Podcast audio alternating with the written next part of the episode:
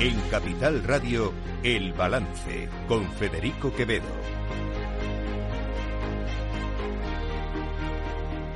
Señoras y señores, buenas noches. Bienvenidos este miércoles 29 de noviembre de 2023. Son las 8. Una hora menos en las Islas Canarias. Escuchan la sintonía de Capital Radio. Les invito, como cada día, que nos acompañen desde ahora hasta las 10 de la noche aquí en el balance, porque les vamos a contar y a analizar toda la actualidad de esta jornada. Una jornada, la de hoy, que sin duda estaba protagonizada por esa apertura solemne de las Cortes, eh, la apertura solemne que ha contado con la presencia de los reyes de España, del, rey Felipe VI, la reina Leticia, la, infan, la y la princesa Leonor, así como la infanta Sofía. Em, hoy ha sido un día en el que hemos podido asistir por fin a un clima de cordialidad, de diálogo, de buenas maneras, de mm, consenso, de sonrisas, eh, en fin, de, algo a lo que no estábamos acostumbrados en todo este tiempo atrás. No sé si la ironía se entiende en la radio.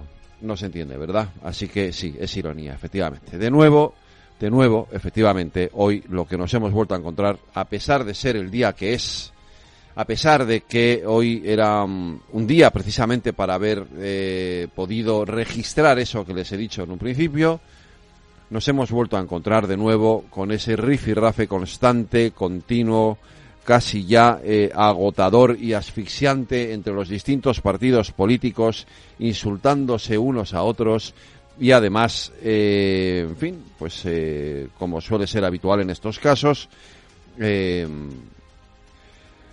digamos que vulnerando o insultando a la propia, lo que debería ser la propia cordialidad institucional. los portavoces de los partidos se han dicho de todo. Escuchemos a Belarra, por ejemplo. El Partido Socialista nunca se quiere sentar a negociar con Podemos. Tampoco quieren que gobernemos con ellos. De hecho, han decidido romper con el bloque democrático en un momento en el que creo que todas somos necesarias para frenar la reacción y para frenar a estas derechas que están completamente asalvajadas en una estrategia golpista. El PSOE es un malo malísimo, las derechas ya ni les cuento cómo son, son absolutamente asilvestradas y golpistas, como si Podemos fuera aquí una hermanita de la caridad en todo esto. Eh, esto es lo que dice eh, la extrema izquierda, esto es lo que dice Yone Belarra, pero si nos vamos al otro lado del arco parlamentario, es decir, a la extrema derecha, pues encontramos palabras o términos más o menos parecidos. Buenos días. Comienza una legislatura programada para la liquidación del Estado de Derecho en España y que nace de un pacto ilegal con prófugos de la justicia y con todos los enemigos declarados de la unidad nacional y, de la legalidad constitucional en España. Nuestras palabras contra este acuerdo de investidura durante estas últimas semanas no han sido retórica. Creemos firmemente que estamos, como ha sido denunciado por otras muchas personas y por muchos colectivos ante un intento de abolición del Estado de Derecho, del principio del fin de la democracia y ante la supresión del Poder Judicial. Y por lo tanto que estamos ante un golpe al Estado y ante un golpe a la nación. Un golpe al Estado, un golpe a la nación, el principio del fin de la democracia. Eh, ¿Qué más? Eh, el, final del Estado de Derecho, eh, es un gobierno ilegal, eh, madre mía, yo no sé ustedes, pero yo escucho eso y es que me entran ganas de decir, por favor, ¿dónde sale el primer autobús al país más lejos que me puedan llevar? ¿No? Porque es que es eso. A mí me entran ganas de decir, yo me quiero ir de aquí. Si esto fuera real. Que, a ver, que yo he sido el primero en criticar los acuerdos de Sánchez con Junts per Cataluña, pero, pero hombre, hay una legitimidad de fondo. Y aquí no hay una dictadura. Por mucho que se empeña Bascal y Isabel Díaz Ayuso, que también insiste mucho en eso. Hoy decía, por cierto, en otro acto la presidenta de la Comunidad de Madrid que nos estamos quedando sin libertades. No sé sin cuáles, porque yo no he visto que me haya quedado sin ninguna. Sigo diciendo lo que me da la gana aquí en la radio todos los días. Por ahora. Y creo que va a seguir así durante mucho tiempo. Madre mía, es que uno escucha hablar a los dirigentes políticos y yo no sé en qué país estoy viviendo. No sé si esto es una república bananera eh, em, eh, chavista o un régimen golpista de, de pinochetista. Es que estamos en esos extremos. Y hombre, yo creo que ya está bien, ¿no? Yo creo que ha llegado un momento en el que a los ciudadanos nos cansa este clima, esta tensión constante, este permanente tú más, tú eres más golpista que yo, no, tú más, tú eres más facha, tú más rojo, tú... Yo, de verdad, ya está bien, ¿no? Que todo tiene un límite. Hizo mal el presidente del gobierno el otro día en su discurso de investidura en hablar de muros y de levantar un muro, pero no ha hecho nada mejor hoy la nueva portavoz del PP en el Senado, Alicia García, levantando también otro muro. Bueno, como saben, la representatividad que el Partido Popular tiene en el Senado es una mayoría absoluta y, por tanto, será el muro que levantemos ante Sánchez y el dique de contención de las tropelías que Sánchez está llevando a cabo y va a llevar a cabo con esos acuerdos. Que no, señora portavoz del Partido Popular en el Senado, que no, que no se trata de levantar muros, que se trata de derribarlos, de tirar los muros. Que se trata de intentar entenderse, que se trata de que los ciudadanos de este país necesitan que los dos principales partidos lleguen a espacios de acuerdo y de consenso y de diálogo, que lo que ha pasado hoy en las Cortes no puede volver a pasar, que no puede ser que haya partidos que no participen de un acto institucional como el que ha ocurrido hoy en las Cortes. Por supuesto, no estaban ni Junts, ni el BNG, ni la CUP, ni Bildu, ni ninguno de ni Esquerra Republicana, ni ninguno de todos estos, como siempre, los de siempre, tocando las narices, insultando a una institución como la monarquía, que yo lo saben ustedes, no soy monárquico, pero es lo que tenemos y hay que respetarlo. Es lo que toca. Igual que toca respetar a la presidencia del Congreso de los Diputados. ¿Que no me gusta el discurso de Armengol? No, no me gusta. Ojalá ese discurso lo hubiese hecho hoy Merichel Batet. Seguro que hubiese sido infinitamente mejor que el de Francina Armengol. Pero ha hecho muy mal el Partido Popular en no aplaudir a la presidenta del Congreso. Cuando el propio rey de España y la reina están aplaudiendo al discurso de la presidenta del Congreso que seguramente les ha gustado tanto como a usted y como a mí pero no tiene justificación lo que ha dicho hoy Feijo. Lo volveríamos a hacer, es lamentable.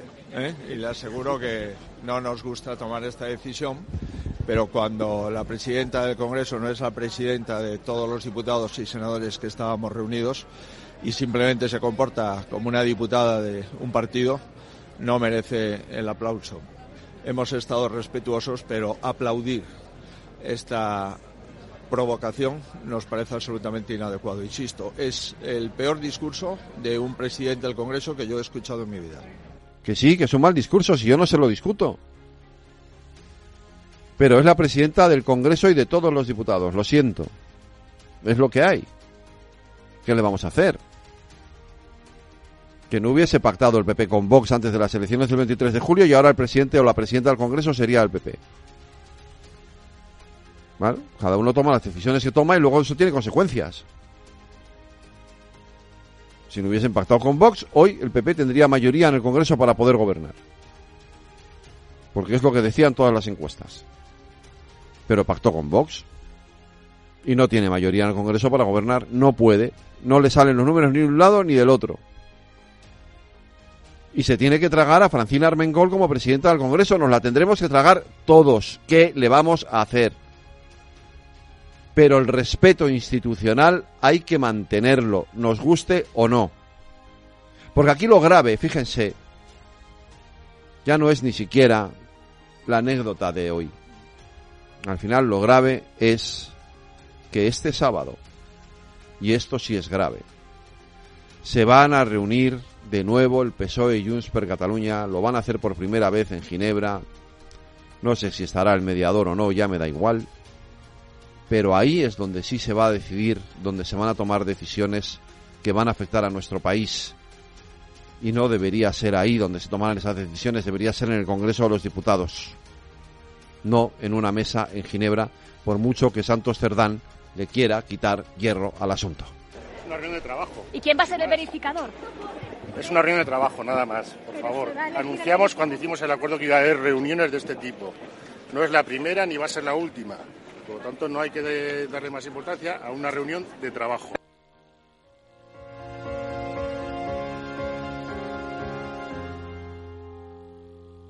Están escuchando El Balance con Federico Quevedo.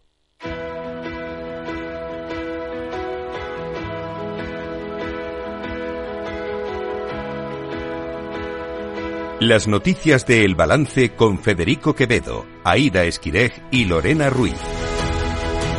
Aida Esquirej, buenas noches. Lorena Ruiz, buenas noches. La OCDE ha rebajado la previsión de crecimiento para España en 2024 Mientras que la inflación, eso sí, en nuestro país ha dado un respiro antes de la campaña navideña ida. La economía mundial se desacelerará levemente el próximo año, pero el riesgo de un aterrizaje brusco ha disminuido pese a los altos niveles de deuda y la incertidumbre según, sobre las tasas de interés, según la OCDE. El crecimiento mundial se moderará del 2,9% este año al 2,7% en 2024, antes de repuntar en 2025 hasta el 3%. Escuchamos a su economista jefe, Claire Lombardelli. Proyectamos un aterrizaje suave para las economías avanzadas, pero esto dista mucho de estar garantizado. En nuestra proyección central, la desinflación continúa hacia los objetivos, mientras el crecimiento se ralentiza antes de recuperarse en 2025. Para la zona euro, la OCDE ha reducido de nuevo sus expectativas para este año y el próximo. El crecimiento se limitará este año a solo un 0,6%, con caída en la actividad de un país clave como es Alemania y flojas en Francia y en Italia. Para el año que viene prevé una subida de un 0,9%. La economía española avanzará un 1,4% en 2024 y acelerará el crecimiento un 2% el año siguiente, según las previsiones de la Organización para la Cooperación y el Desarrollo Económico, que ha rebajado la previsión inicial que hizo en septiembre para nuestro país. Entre las razones, el daño de las subidas de los tipos de interés al consumo de las familias, al gasto público y a la inversión de las empresas en España. La organización que ha publicado su informe sobre perspectivas económicas advierte además de la necesidad de un ajuste presupuestario para poder mantener controlada la deuda. Sobre la inflación, la OCDE espera que acabe este año en el 3,7% y precisamente hoy hemos conocido el dato adelantado. Los precios han subido en noviembre un 3,2%, tres décimas menos que en octubre por las mayores bajas de los precios de los carburantes y los paquetes turísticos y un menor aumento de los alimentos y bebidas no alcohólicas respecto a hace un año. La inflación subyacente, sin alimentos no elaborados ni productos energéticos, baja décimas hasta el 4,5%, cuarto mes consecutivo de moderación. Con este dato de IPC, las pensiones contributivas subirán en 2024 en torno a un 3,76% con la fórmula de revalorización recogida en la Ley de Reforma de las Pensiones, aunque habrá que esperar a conocer el dato definitivo que el INE publicará el próximo 14 de diciembre. La ministra de Seguridad Social, Elma Saiz, ha lanzado un mensaje de tranquilidad y certidumbre tras conocerse este dato. Una vez conocido el dato de inflación del mes de noviembre, bueno, quiero lanzar un mensaje de tranquilidad, de certidumbre al conjunto de pensionistas de nuestro país. Las pensiones para el ejercicio que viene se van a revalorizar en torno a un 3,8%. Quiero hablar con prudencia porque bueno, son datos eh, provisionales, pero eso es un mensaje de certidumbre, de garantía de su poder adquisitivo tras eh, bueno, pues la reforma realizada la pasada legislatura. Y nueva polémica en el gobierno de coalición PSOE y Sumar. Esta vez tiene que ver con la reforma de los subsidios de desempleo. El Ministerio de Trabajo ha planteado ampliar la cobertura del subsidio de desempleo a más colectivos, como el de menores de 45 años sin cargas familiares, que hasta ahora carecían de protección. Trabajo tiene previsto remitir a Bruselas un documento en el que detalla cómo va a ser esa reforma, cuestión que ha supuesto un nuevo choque en el gobierno de coalición. Trabajo de Yolanda Díaz acusa a Economía de Nadia Calviño de injerencia en esta reforma porque pide que contemple un recorte progresivo de la prestación. Díaz lo rechaza porque cree que los cambios en el, subsidio son su competencia. La escuchamos es una competencia del Ministerio de Trabajo y Economía Social y, por tanto, de esta vicepresidenta. Hemos conocido la propuesta de Economía y mostramos nuestra absoluta disconformidad y ya le garantizo a los trabajadores y las trabajadoras de nuestro país que desde esta vicepresidencia no vamos a propiciar ningún recorte en materia de subsidio por desempleo. Muy al revés, la reforma legislativa que hemos eh, planteado tiene que ver con ganar derechos.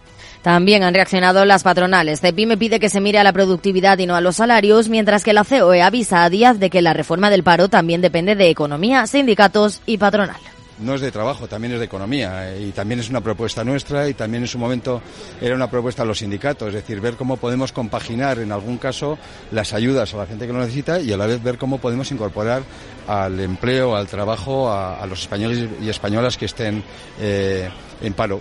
Desde el Ministerio de Economía han rebajado el tono de este nuevo choque al asegurar que este departamento está alineado con trabajo en cuestiones como compatibilizar prestación con un empleo, dar cobertura a colectivos como el de 45 años sin cargas familiares y en que haya una cartera de servicios e itinerarios formativos y laborales adecuados al perfil y situación personal del desempleado, pero admiten que a nivel técnico en el seno del Gobierno se están intercambiando documentación para tener la mejor reforma posible, alineada con la reforma laboral y alcanzar así el pleno empleo en esta legislatura. Y hoy hemos conocido también que Ferrovial va a vender su participación en el aeropuerto de Heathrow. La compañía española Ferrovial ha llegado a un acuerdo para la venta de su participación del 25% en el aeropuerto de Heathrow, el principal de Londres por volumen de pasajeros, a las entidades Ardian y PIF, el Fondo Soberano Saudí, por 2.735 millones de euros. Así, Ferrovial saldrá del aeropuerto londinense tras casi dos décadas, cuando en 2006 se convirtió en accionista mayoritario de Heathrow. Juan Esteve, director de inversiones de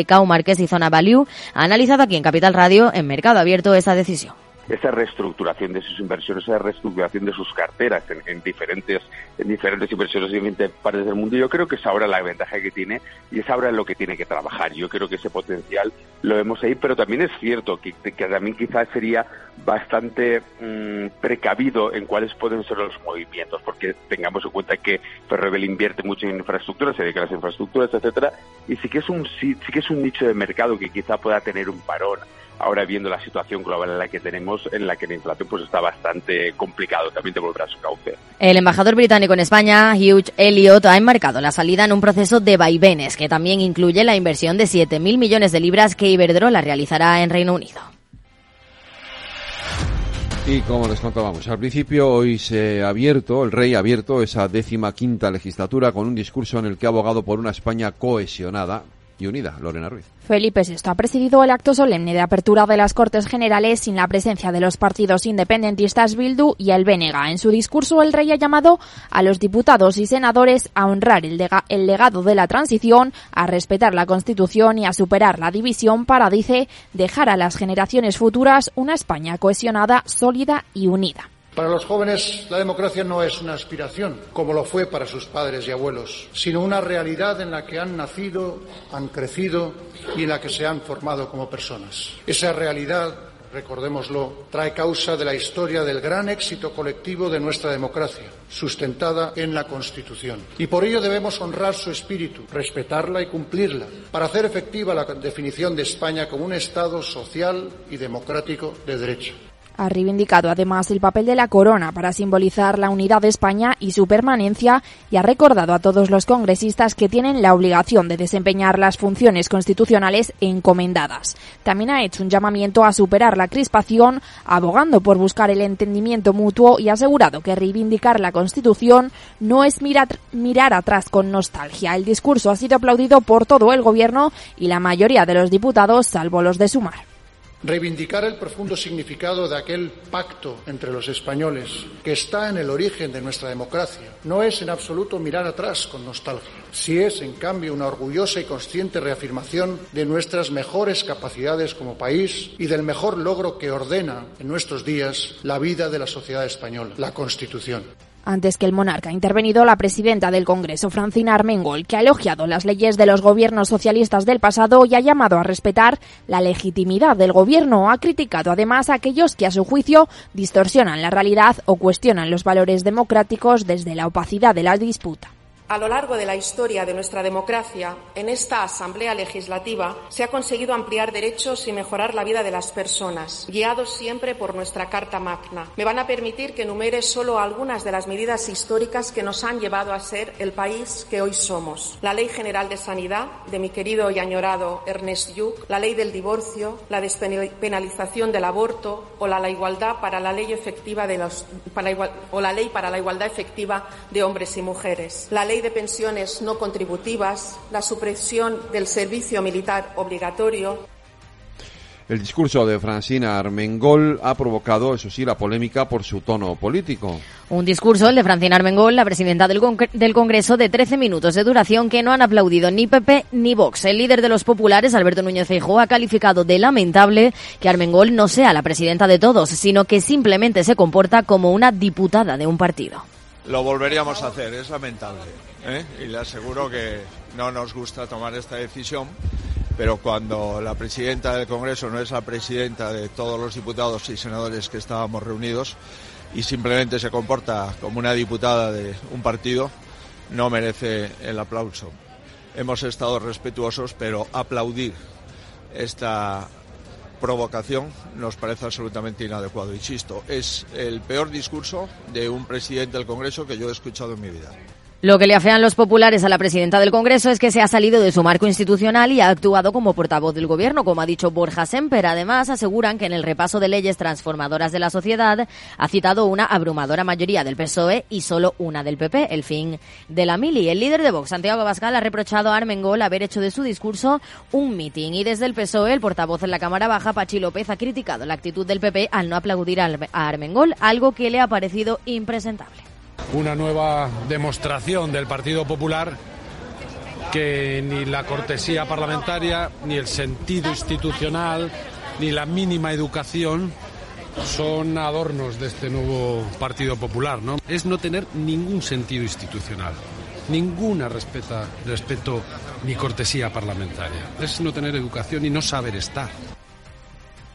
Partido Socialista y Junts se van a reunir este sábado en Ginebra por primera vez desde que se firmó el acuerdo de investidura. Una reunión que por el momento el PSOE no quiere confirmar a pesar de que insisten en que todo se hará con la máxima transparencia posible. Esta reunión se enmarca en el acuerdo de investidura, un encuentro al mes para comprobar que el gobierno está llevando a cabo todas las exigencias de los independentistas y donde Junts pondrá sobre la mesa la posibilidad de celebrar un referéndum de autodeterminación. El secretario de organización del PSOE, Santos Terdán, no ha querido dar información y se ha limitado a decir que se trata de una reunión de trabajo. Es una reunión de trabajo, nada más, por favor. Anunciamos cuando hicimos el acuerdo que iba a haber reuniones de este tipo. No es la primera ni va a ser la última, por tanto no hay que darle más importancia a una reunión de trabajo. Sabemos que el expresidente catalán Carles Puigdemont será uno de los asistentes a estas reuniones. Anoche le comentó a Weber, el presidente del Partido Popular Europeo, que si los socialistas no cumplen con el acuerdo podría unirse al PP en una moción de censura contra Sánchez. Alberto Núñez Fijó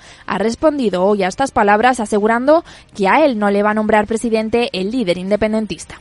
Yo pude gobernar eh, con Junts, pero no podía aceptar las condiciones de Junts porque son ilegales y atentan contra la Constitución. No he cambiado de posición. Por consiguiente, la respuesta es que no es posible porque sí, yo creo en la unidad de mi país, creo en la Constitución española y eso es incompatible con las actuales exigencias de Junts. A mí no me nombra presidente de gobierno el señor Puigdemont, al señor Sánchez sí. Pues se continúa la cascada de nombramientos y de cambios en el Partido Popular. Ya sabemos que Borja Semper se confirma como nuevo portavoz nacional y que además eh, Feijó nombra nueva, cuatro nuevas vicesecretarías en el comité de dirección. Sí, Borja Semper será el portavoz nacional del Partido Popular, según ha señalado el líder de la formación. Además, Feijó ha propuesto a cuatro nuevas mujeres como vicesecretarias del partido para esta nueva etapa de oposición. Paloma Martín será la vicesecretaria de Desarrollo Sostenible, Esther Muñoz ocupará la vicesecretaria de Sanidad y Educación, Ana será vicesecretaria de Igualdad y Conciliación y Noelia Núñez ocupará la vicesecretaría de Movilización y Reto Digital. Y en los mercados, Aida Esquires, ¿qué ha ocurrido hoy? El IBEX 35 continúa imparable y renueva máximos anuales tras los datos de inflación en España y Alemania. Tras conquistar ayer los 10.000 puntos, el índice español ha subido un 0,59% hasta los 10.062 enteros. Dentro del selectivo han destacado las alzas en Ferrovial tras vender esa participación en Heathrow junto a Solaria, Acciona Energía, Acciona o ArcelorMittal. En el lado negativo, Grifols, Robi y Mafre han sido de los peores. Las bolsas europeas, el resto también han terminado al alza. Y como hacemos siempre, terminamos con, en Latinoamérica. Pues hoy terminamos en Bolivia, porque se ha convertido en miembro pleno del Mercosur. Lo ha aprobado el Senado de Brasil, el último paso después de que Argentina, Paraguay y Uruguay hicieran lo propio. Una vez que Brasil formalice esta incorporación, Bolivia tendrá un plazo de hasta cuatro años para adoptar todo el bagaje normativo del bloque y consolidar así el libre comercio con los miembros del Mercosur.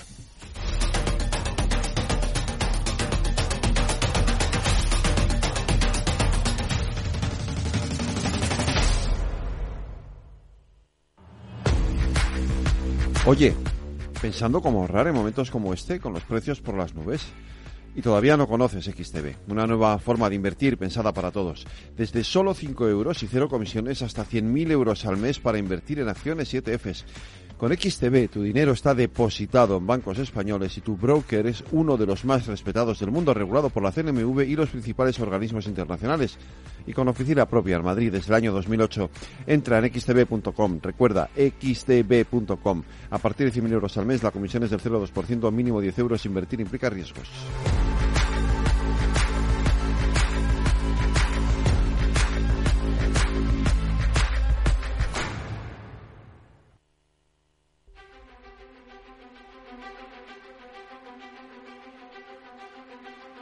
Cada día en el balance nos detenemos en lo más destacado de la actualidad económica y lo diseccionamos en la lupa de Laura Blanco.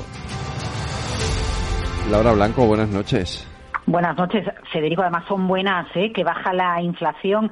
Seguimos teniendo una inflación alta en España pero inflación más moderada en España y ojo en Alemania, ¿eh? que sabes que es el país que luego marca la batuta en muchas ocasiones de lo que se decide y lo que hace el Banco Central Europeo. Así que, oye, buenas noticias hoy. Sí, ¿eh? no, no, no nos podemos quejar. Mañana lo hablaremos también en nuestra tertulia económica, pero por lo menos eh, hoy, hoy, hoy, al menos nos da un respiro la inflación. Sí, sí. Ya veremos en el futuro, ¿eh? porque mm, a- por ahí sale luego Lagarde diciendo que vienen curvas, o sea que Bueno, porque yo creo que tienen que tener un discurso conservador porque tienen miedo. Mira, lo hablamos ayer en el Día de la Inversión de Capital Radio que hicimos desde la Bolsa de Madrid, que por cierto a todos los oyentes les recuerdo que en la web de Capital Radio pueden acceder a, a unos podcasts que son estupendos para entender dónde estamos y qué hacer con nuestro dinero y nuestros ahorros. Y, y, en definitiva, los analistas y los gestores de fondos nos decían que, que Lagarde tiene miedo, los bancos centrales tienen miedo a equivocarse, a precipitarse. Claro. Y por eso ese discurso. Eh, luego a ver cómo actúan, porque sabes que un día dicen una cosa, oye, hace dos años nos estaban diciendo que la inflación era transitoria y luego tuvieron que cambiar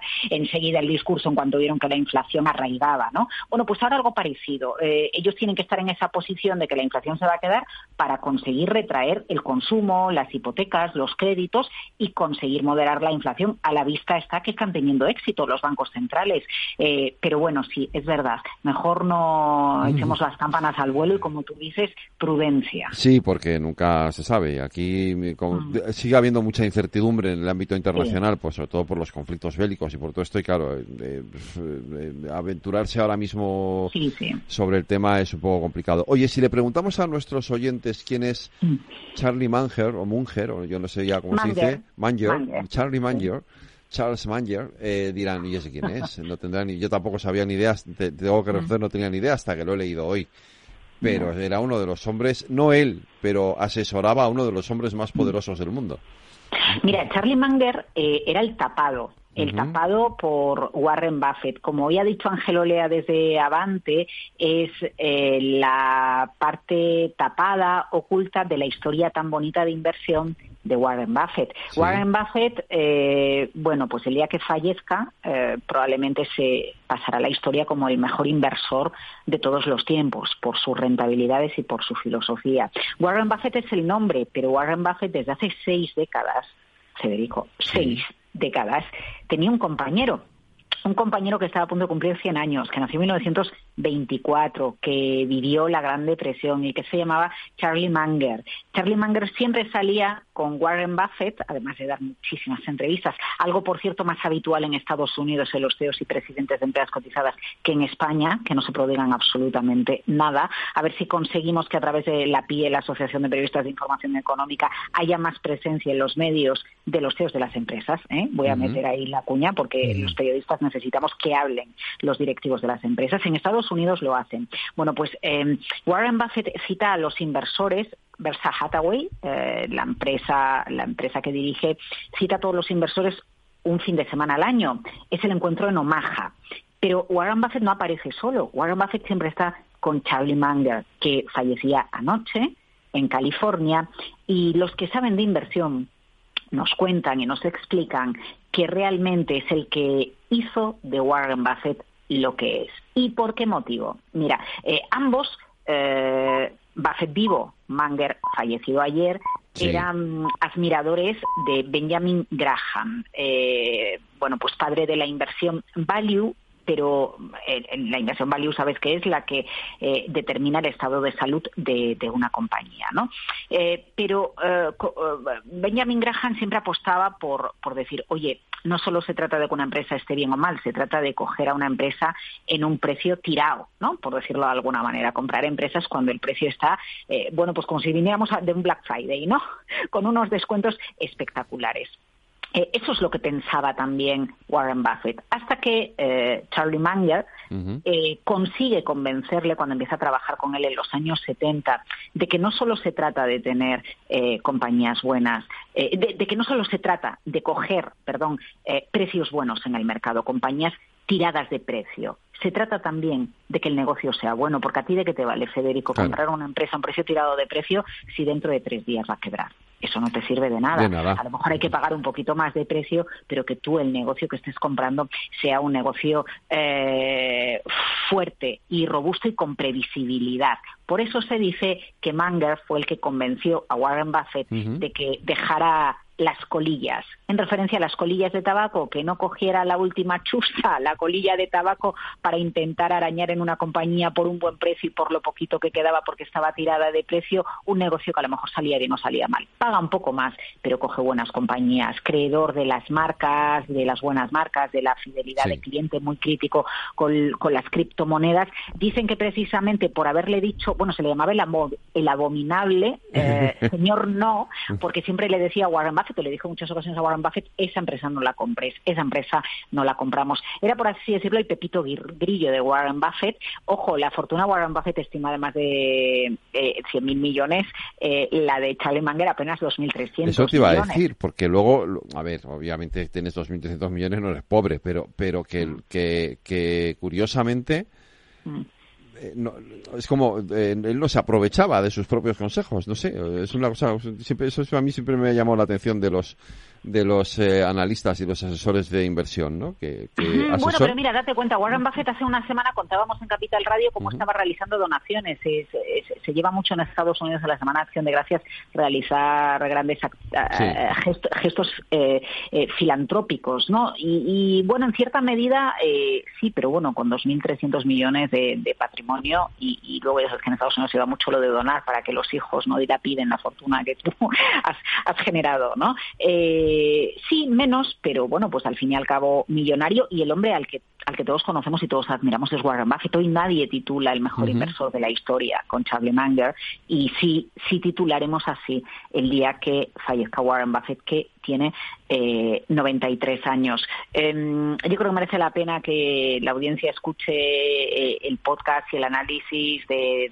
gestores como David Galán de Bolsa General eh, o Carlos Doblado, que hoy nos decía, bueno, es que se va a la mitad de, Warren Buffett, ¿no? Está en, nuestra web, en la web de, de Capital Radio y bueno, para los amantes de la inversión value y de la búsqueda de buenas compañías, pues es una referencia porque al final es alguien que cambia la, manera de acercarse a, la inversión.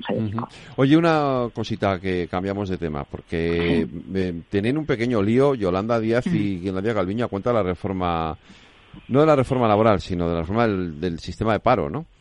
Sí, de las prestaciones. No, bueno, date cuenta que es una de las exigencias de Bruselas eh, para seguir con el desembolso de los fondos eh, Next Generation.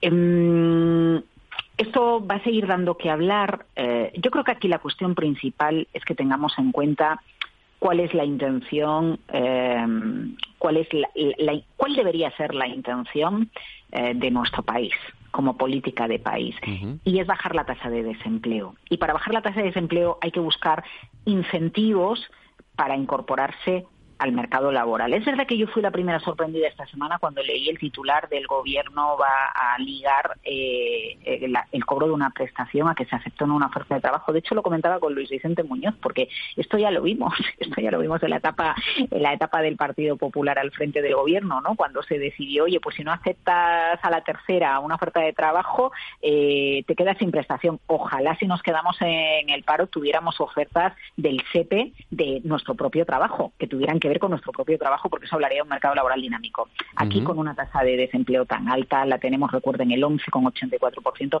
necesitamos incentivos. Y yo creo que por ahí van las intenciones del Ministerio de Economía, por incentivar la incorporación al mercado laboral pero estamos en el preámbulo. Bien, Federico, yo creo que vamos a hablar mucho en los próximos días en las próximas semanas de las reformas que vengan en las prestaciones vinculadas al mercado laboral. Es decir, hoy acabo la lupa diciéndote un continuará con puntos suspensivos. pues continuará con puntos suspensivos. Mañana, mañana continuaremos más lupa aquí en el balance. Laura Blanco, un abrazo. Buenas noches, buenas, noches, Federico. Esta mañana.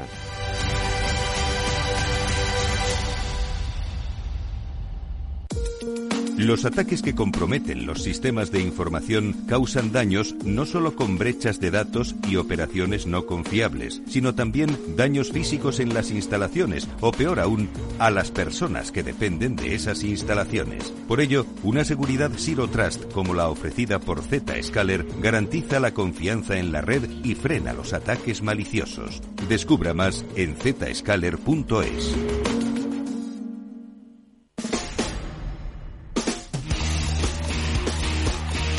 El balance de los deportes.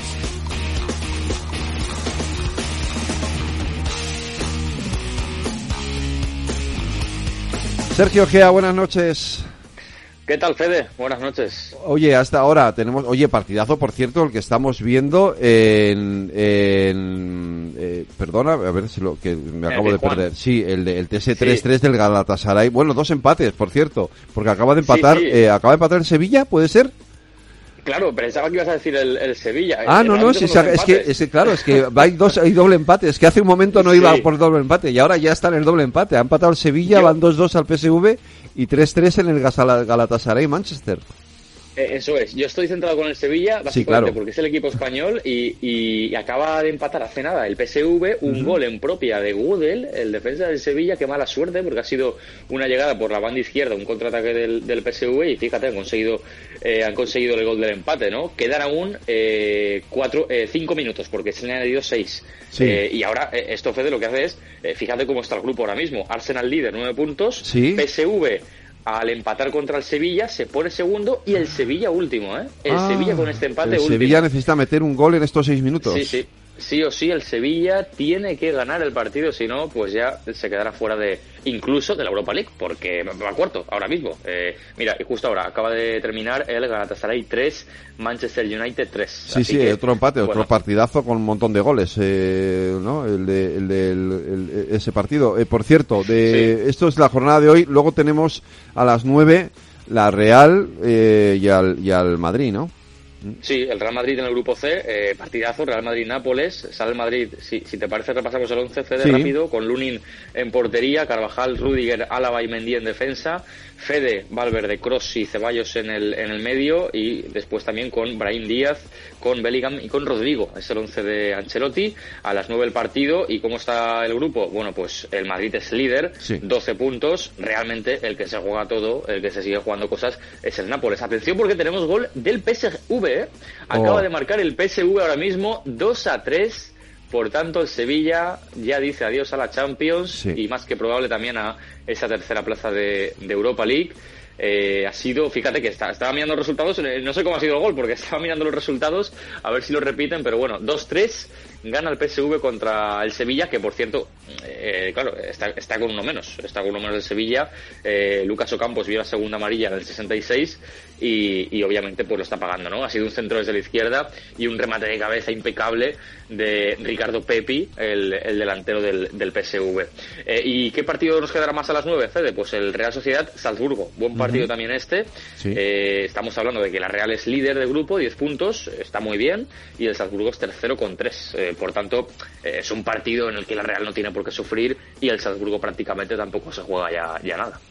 Sergio, de la jornada de ayer nos queda la victoria del Atleti a domicilio y la del Barcelona en, el campo, en, en casa, ¿no? Sí, el Atleti ganó 1-3 al Feyenoord. Eh, bueno, pues victoria eh, siempre es importante ganar, ¿no? Pero además si lo haces por más diferencia de goles, pues mejor todavía. eh, así que pues un Atleti de Madrid que va líder, 11 puntos, es líder de, de este grupo, de su grupo. Feyenoord en este caso es tercero, ¿no? Y el Barça 2-1. 2-1 ganó a Loporto, goles de Cancelo, de Joao Félix. Eh, eh, en el Camp Nou fue el, fue el partido, bueno, en este caso en, en, el campo en el que están jugando ahora, ¿no? El, el Olímpico. Y bueno, pues eh, el Barça es líder de este grupo, 12 puntos. Con, con cuatro victorias, una, una derrota y el Oporto segundo. Necesitaban ganar los dos y no defraudaron, ¿no? Sí, la verdad que, bueno, al menos nos quedamos con lo positivo, que es que eh, ganó el Barça, ganó el Atleti, eh, veremos qué hacen Madrid y Real Sociedad a las 9 y lamentablemente pues eh, seguramente veamos la derrota del Sevilla. De ayer nos queda también ese empate del Paris Saint Germain y el Newcastle, eh, el Borussia que ganó 3-1 al Milán y eh, en fin más resultados 2-0 del Lazio al Celtic y del Shakhtar 1-0 al Royal Antwerp, ¿no? Todos los son. Sí. Sí, sí. Eh, bueno, no, la verdad que claro, al final hay tantos equipos, pero por ejemplo, yo destaco, me quedo con el, en el grupo A, el Bayern, pues, pues obviamente, eh, fíjate, 4 de 4, 4 victorias de 4 partidos, 12 puntos, eh, Galatasaray es segundo con 5, ¿no? Aquí es un grupo totalmente decidido. Un grupo muy, muy, muy empatado, pues precisamente lo que hablamos, el Sevilla, ¿no? Arsenal, PSV, Lens, se van a disputar hasta el final, pues también esas plazas de, octavos de final. El grupo del Madrid está bastante más decantado a favor del conjunto blanco el de la Real y que también está con el Inter de Milán también está bastante más claro a favor de los intereses españoles y también eh, igual que el del Atleti. Por tanto podemos decir que a nivel general eh, pues van bien las cosas. También por supuesto el del Barça. Eh, exceptuando el Sevilla que la verdad pues como decimos no entre la expulsión hoy y este un gol en propia el segundo gol en propia del PSV y ahora el tercero de cabeza pues a falta de tres minutos para acabar. Así que eh, vamos seguramente a presenciar la derrota del Sevilla en, en, esta ronda de Champions. Qué pena. Oye, del PSG tenemos noticias también, Lorena, ¿no? Hay lío en el grupo F de la Champions. Un error arbitral en los últimos minutos del partido ha dejado al Borussia de Dortmund con un pie dentro de los octavos y ha puesto al PSG en segundo lugar, arrebatándoselo al Newcastle que hasta el momento iba ganando el partido. El penalti por una dudosa mano que se pitó en el minuto 98 ha obligado a la UEFA a tomar una drástica decisión que afecta de forma directa a la Real Sociedad. Y es que han reemplazado al árbitro responsable del VAR que hoy iba a pitar el Real Sociedad Salzburgo, una decisión que tiene como finalidad garantizar un arbitraje limpio y neutral. Oye, ayer hubo Euroliga también, el Madrid tenía ese partido pendiente con el Maccabi de Tel Aviv y ganó, ¿no? Sí, y además casi, casi 100, 99 puntos. Eh, metió el Real sí. Madrid eh, 70-99 contra el Maccabi de Tel Aviv, así que pues eh, es más líder todavía, ¿no? 10 de 10. 10 de 10, 10, 10 partidos, 10 victorias del Real Madrid, el Barça pues eh, 8 victorias, eh, 2, eh, dos derrotas, así que pues equipos españoles comandando, ¿no? Ahí la clasificación también, eh, pues en esa zona de, de playoff, de siguiente fase, Vasconia es séptimo y Valencia Basket es noveno, ¿no? Así que bueno, pues eh, estaremos pendientes de los próximos partidos porque desde luego eh, Presidencia Española Fede siempre está y siempre es importante, ¿no? En, en Euroliga. próximos partidos, por ejemplo, Fenerbahce Real Madrid, mm, estamos hablando de que mañana mismo Esto se mañana, este, sí. este encuentro, uh -huh. sí, sí. Eh, y luego, pues el Valencia Basket eh, recibirá a Basconia. Tenemos un duelo español, pero en Euroliga, eh, lo cual es curioso, ¿no? Uh -huh. eh, será este partido el viernes, ocho y media en la Fonteta, y Barça, Asbel Villergon, el conjunto francés que visitará al Barça eh, también el, el, viernes. Y por cierto, mañana hay Euroliga, Europa League también. Sí, sí, el. Betis. Tenemos a varios equipos españoles, ¿no? El Villarreal. El Betis juega contra el Esparta de Praga, eh, lo hace allí en, Praga a las 7 menos cuarto. Luego, por ejemplo, también tenemos eh, el Villarreal recibe al Panathinaikos en la cerámica, eh, un Villarreal que es segundo y, que, además tiene al Panathinaikos dos puntos por debajo. Por tanto, pues, pues un partido importante este. Y bueno, y además de Villarreal y de, y de Betis, pues, pues estaremos pendientes ¿no? del, resto de grupos y del resto de encuentros que, por supuesto, algunos de ellos también afectan a los intereses de Villarreal Villarreal y de Betis. Pues eh, esto ya lo contaremos mañana, Sergio. Mañana más deportes. Aquí en el balance, cuídate, un abrazo. Un abrazo, Fede, hasta ahora. ¿Quieres cobrar por operar con tu dinero? Con DarwinX es posible y funciona así. Operas un universo de más de 1.500 instrumentos financieros en condiciones competitivas, con nuestro broker o a través de Interactive Brokers. Y aquí viene lo bueno. Mientras operas, construyes tu track record para nuestra gestora que te paga por tu éxito. Llevamos más de 10 años impulsando el talento. Hemos atraído más de 95 millones de dólares de capital inversor y pagamos a nuestros mejores traders cientos de miles de euros al año en comisiones de éxito. Darwinex, donde no pagas de más y cuanto mejor operas, más cobras. ¿A qué esperas?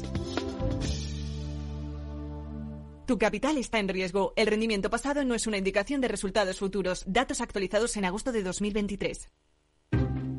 Inversión inmobiliaria acompaña al mercado inmobiliario en este nuevo ciclo. Todos los jueves de 10.30 a 13 horas, el inversor encontrará las claves para realizar su mejor inversión. La mañana de los jueves en Capital Radio tomamos el pulso al sector inmobiliario. Noticias, análisis de mercado y debates donde los protagonistas del sector podrán contar en primera persona los retos a los que se enfrenta el ladrillo. Inversión inmobiliaria pone la voz al sector inmobiliario. Aquí, en Capital Radio.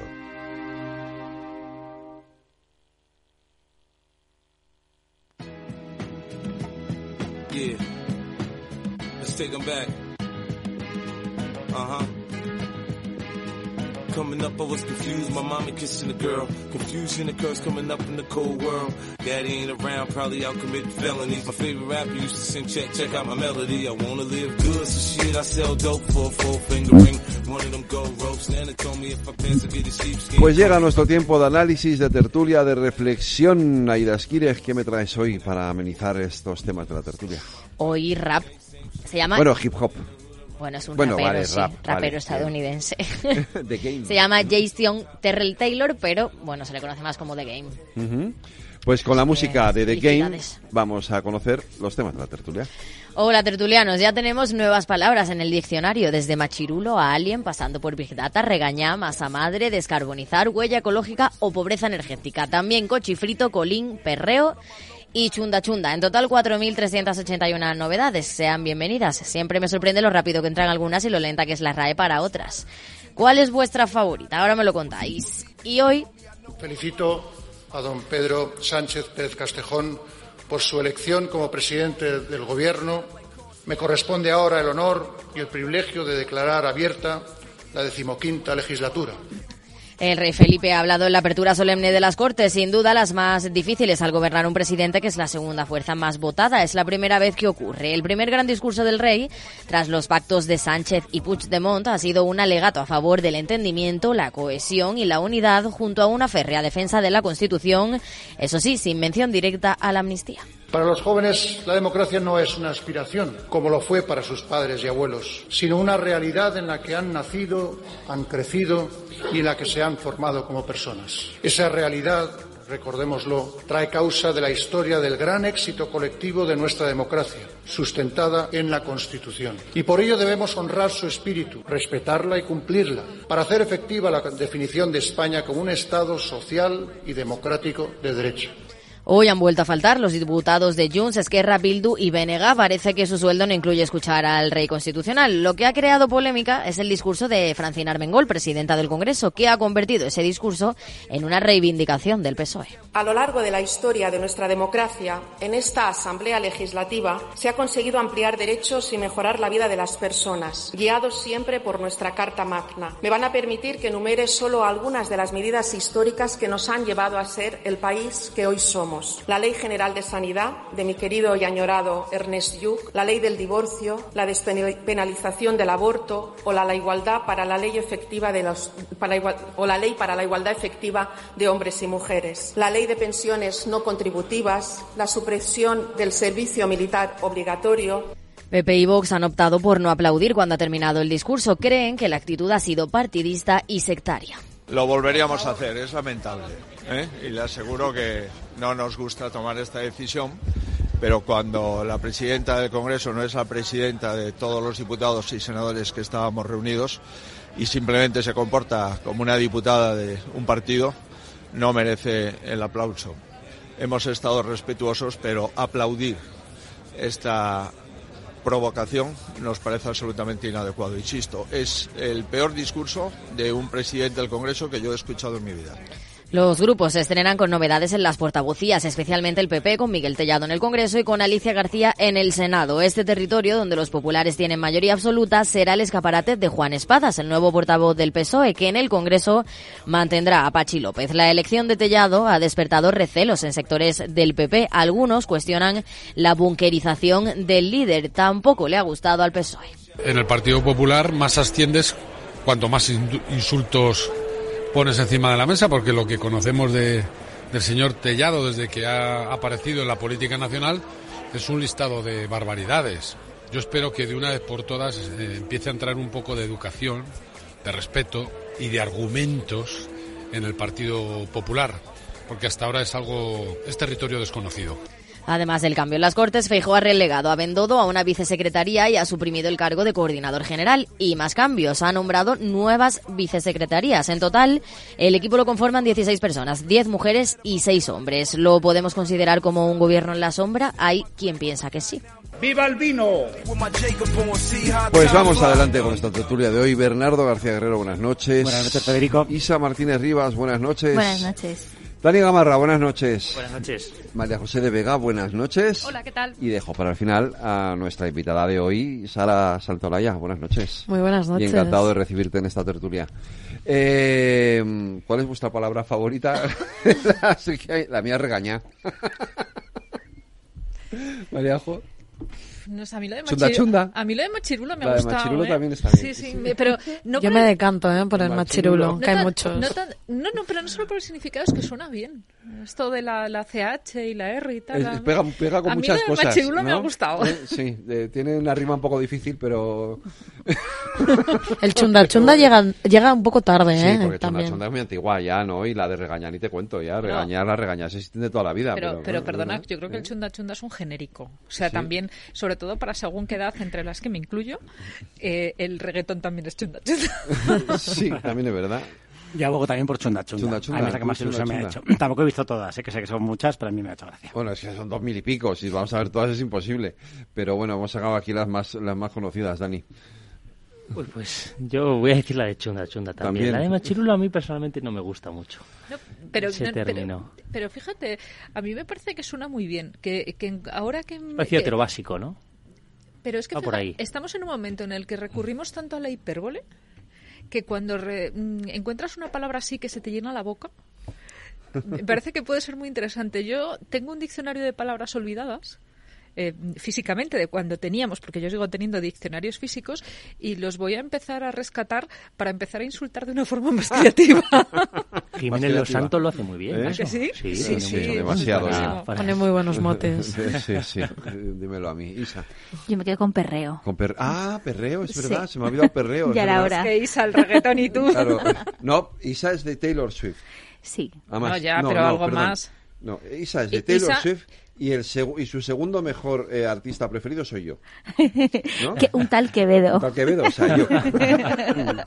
Pero Isa dijo en estos micrófonos, porque estaba yo delante, que si conseguíamos un segundo concierto a Pedro Sánchez le votaba lo que hiciera falta. Vamos, pero a tope. De hecho, con el wrap up que ha hecho Spotify hoy, aparte del de Apple de iTunes de la, de la semana pasada, Taylor Swift tiene más de 26 billones de reproducciones en Spotify y es ahora mismo la artista número uno a ¿En nivel serio? mundial. 26 millones de 26 reproducciones. billones. Billones de Lo que hay que decir que el, que el voto Swiftin, o como, como se llaman los fans de Taylor Swift, ya era un voto de Pedro Sánchez. O sea, Bueno, es total, un voto. Ya si lo trae, ya si la trae, bueno, es que si la trae a, do- a otro concierto más hasta le voto yo. Bueno, pero, pero Y vamos, Dani también. des- de- yo creo Nadie, que... na- nadie quería pasear al presidente por podcast y salió en la pija la Kinky y ahora todo el mundo habla de Pedro Sánchez para Ya, los sí, podcasts. también es verdad que salió a la PG de la Geek y lo llevaron. Pero a ahí. ti, Isa, te faltó hacer un llamamiento en antena, ¿eh? Si Ya. alguien tiene una entrada, por favor, No, no que se tengo, ponga en tengo. contacto. Tener A tengo ver. dos, además. ¿Tú te crees que Isa no va a tener una entrada al concierto de Taylor Swift y lo que estoy esperando es que me consiga a mí una?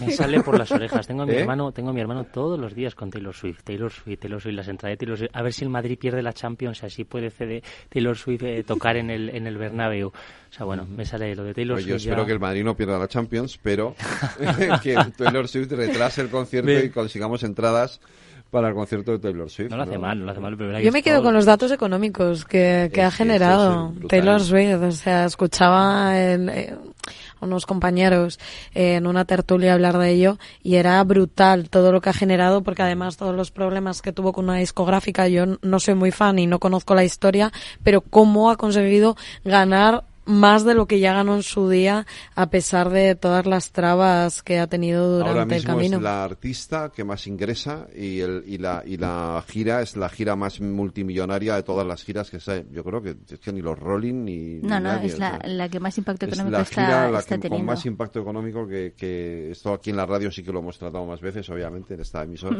eh, es la gira que más impacto económico está teniendo eh, en fin eh, ¿os faltan palabras que os gustaría que, me- que la Dijera eh, mete- eh, habría que incluirla? ¿Se os ha ocurrido alguna? ¿Alguna vez digo, esta palabra por qué no la incluye la RAE? Pues ¿No? yo fíjate, reconozco que, que por mi formación y por el medio en el que eh, trabajamos, le tengo un gran respeto a la RAE. ¿Mm? Yo sí. Yo me- hay mucha gente que dice no sé para qué sirve la academia. No, O sea, no a mí digo- me- no, a mí sí, me pasa lo contrario. Le tengo un gran res- respeto a la RAE y me parece que los procesos que sigue la RAE son muy adecuados para realmente dejar que las palabras se puedan considerar. Tenemos ahora, eh, claro, por ejemplo, vamos a ver en, en poco tiempo como muchas palabras vinculadas con la inteligencia artificial van a formar parte. Por ejemplo. Eh, por ejemplo, eh, hasta ahora era lo de googlear o, o Big. Data, que es otra de las Big que sí eh, es otra de las que ha entrado hoy. Entonces, en breve vamos a ver Prompter, por ejemplo. Pero eh, más allá de, mm, por decirlo de alguna forma, de, de que sean palabras que se van a introducir, yo creo que la RAE hace un gran trabajo en eso de fija, limpia y de esplendor. Porque hay, hay muchas palabras que al principio nos pueden parecer interesantes, que son efímeras o que se usan durante un periodo de tiempo, y en ese sentido, el, el- digamos, el trabajo de la RAE me parece muy interesante. Y yo creo que Prompter o palabras relacionadas con la tecnología y sobre todo con la inteligencia artificial las vamos a ver muy pronto. Ujú. ¿No os parece que en el ámbito de la inclusión, por ejemplo, faltan a lo mejor un poquito más de, de decisión? ¿O de la igualdad? Yo en esto- Pero qué tipo de palabras No sé, faltan pues, en el ejemplo, ámbito. en- en el en todo el ámbito- en- en todo el debate sobre la inclusión, sobre los, sobre las, eh, por ejemplo, la- las leyes LGTBI, etcétera, el- los KER, TERF, todo esto, que es muy de uso habitual. que no son eh, pa- primero no son palabras, son acrónimos. Sí, bueno. Y luego Big creo Data. que no Big Data es una palabra, no es un acrónimo. Eh, y luego creo que sinceramente tenemos que buscar dentro de nuestra riqueza de- del lenguaje palabras que lo puedan definir. Y que, y que sean unas palabras, porque por ejemplo en español eh, hermafrodita suena muy mal. Eh, tenemos que buscar otras palabras que sin recurrir a ser acrónimos sí que nos permitan dar salida a nuevas realidades. Es que hay que tener un poco de cuidado con el lenguaje inclusivo. Está muy bien y es fundamental eh, incluir a, a todas las personas que forman parte de la sociedad, pero a veces cuando se utilizan ciertos términos dentro del lenguaje inclusivo puede quedar ridículo. Cuando hemos escuchado esa E mal sonada y esa E Niñe. que no es eh, que no se acepta pero porque no no suena bien. Entonces hay que tener cuidado con las palabras que se Bueno, aceptan. esto era para hacer un poquito de tertulia amable antes de irnos a la publicidad y entrar en la materia política.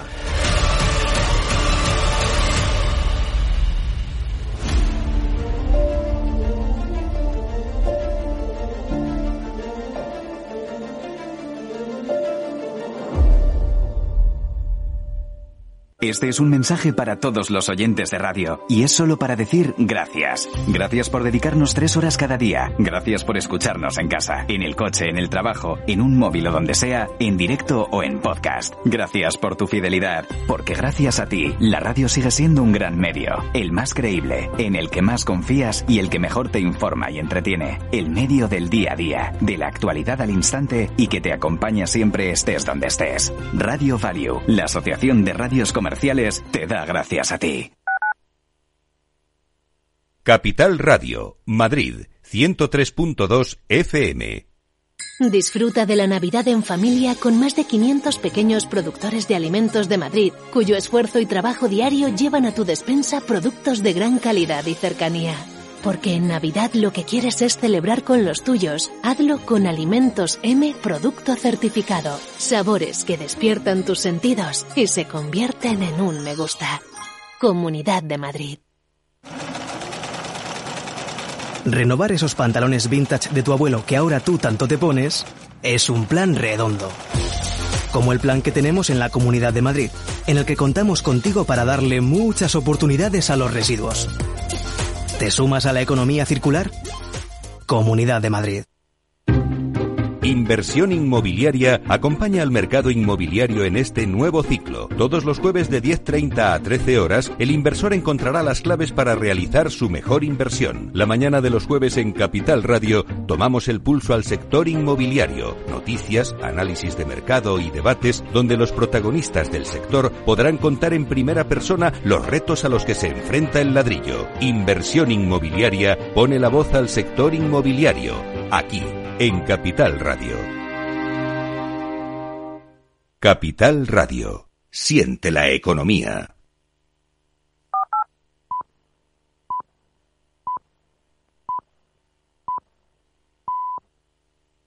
La tertulia de El Balance con Federico Quevedo.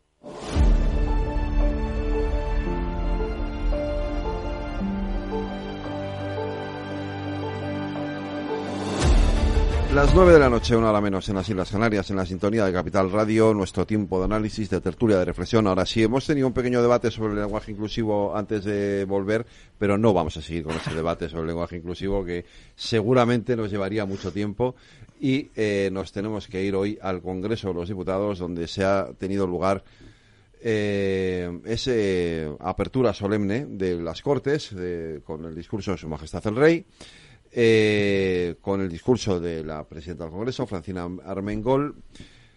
Hay muchas cosas a destacar del día de hoy. Lo primero ha sido la cordialidad, la empatía, el buen trato, los saludos, los abrazos que se han dado entre sí los diputados. Ha habido un clima de cordialidad, de entendimiento maravilloso. No se han insultado, no han dicho nada. Todos han aplaudido, todos han estado allí. Junts, Esquerra, aplaudiendo al rey. esto es mentira, todo lo que estoy contando. Es una pura ironía de radiofónica.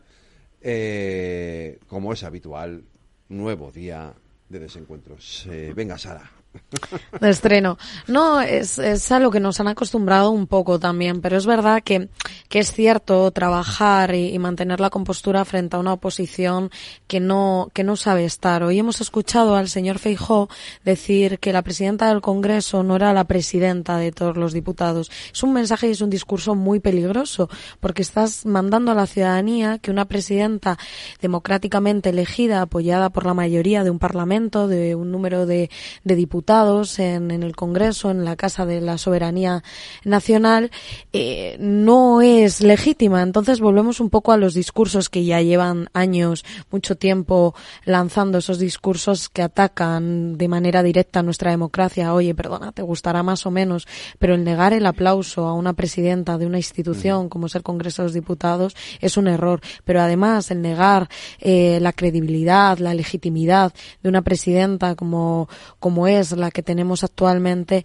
es el mayor error que podemos hacer como demócratas. Entonces es muy difícil trabajar con eso. Yo prefiero fijarme en los que están ahí presentes y no aplauden ciertos discursos en vez de en los que no están, porque es que a mí me hubiese gustado, se habla mucho de, de, días como el de hoy, pero me hubiese gustado que la bancada de Vox hubiese estado durante la investidura y no están y es su trabajo y tenían que estar a las nueve de la mañana y los que estuvimos en el Congreso cubriendo y haciendo tertulias allí, vimos cómo llegaban a las 12 y se iban a una cafetería a tomar un café.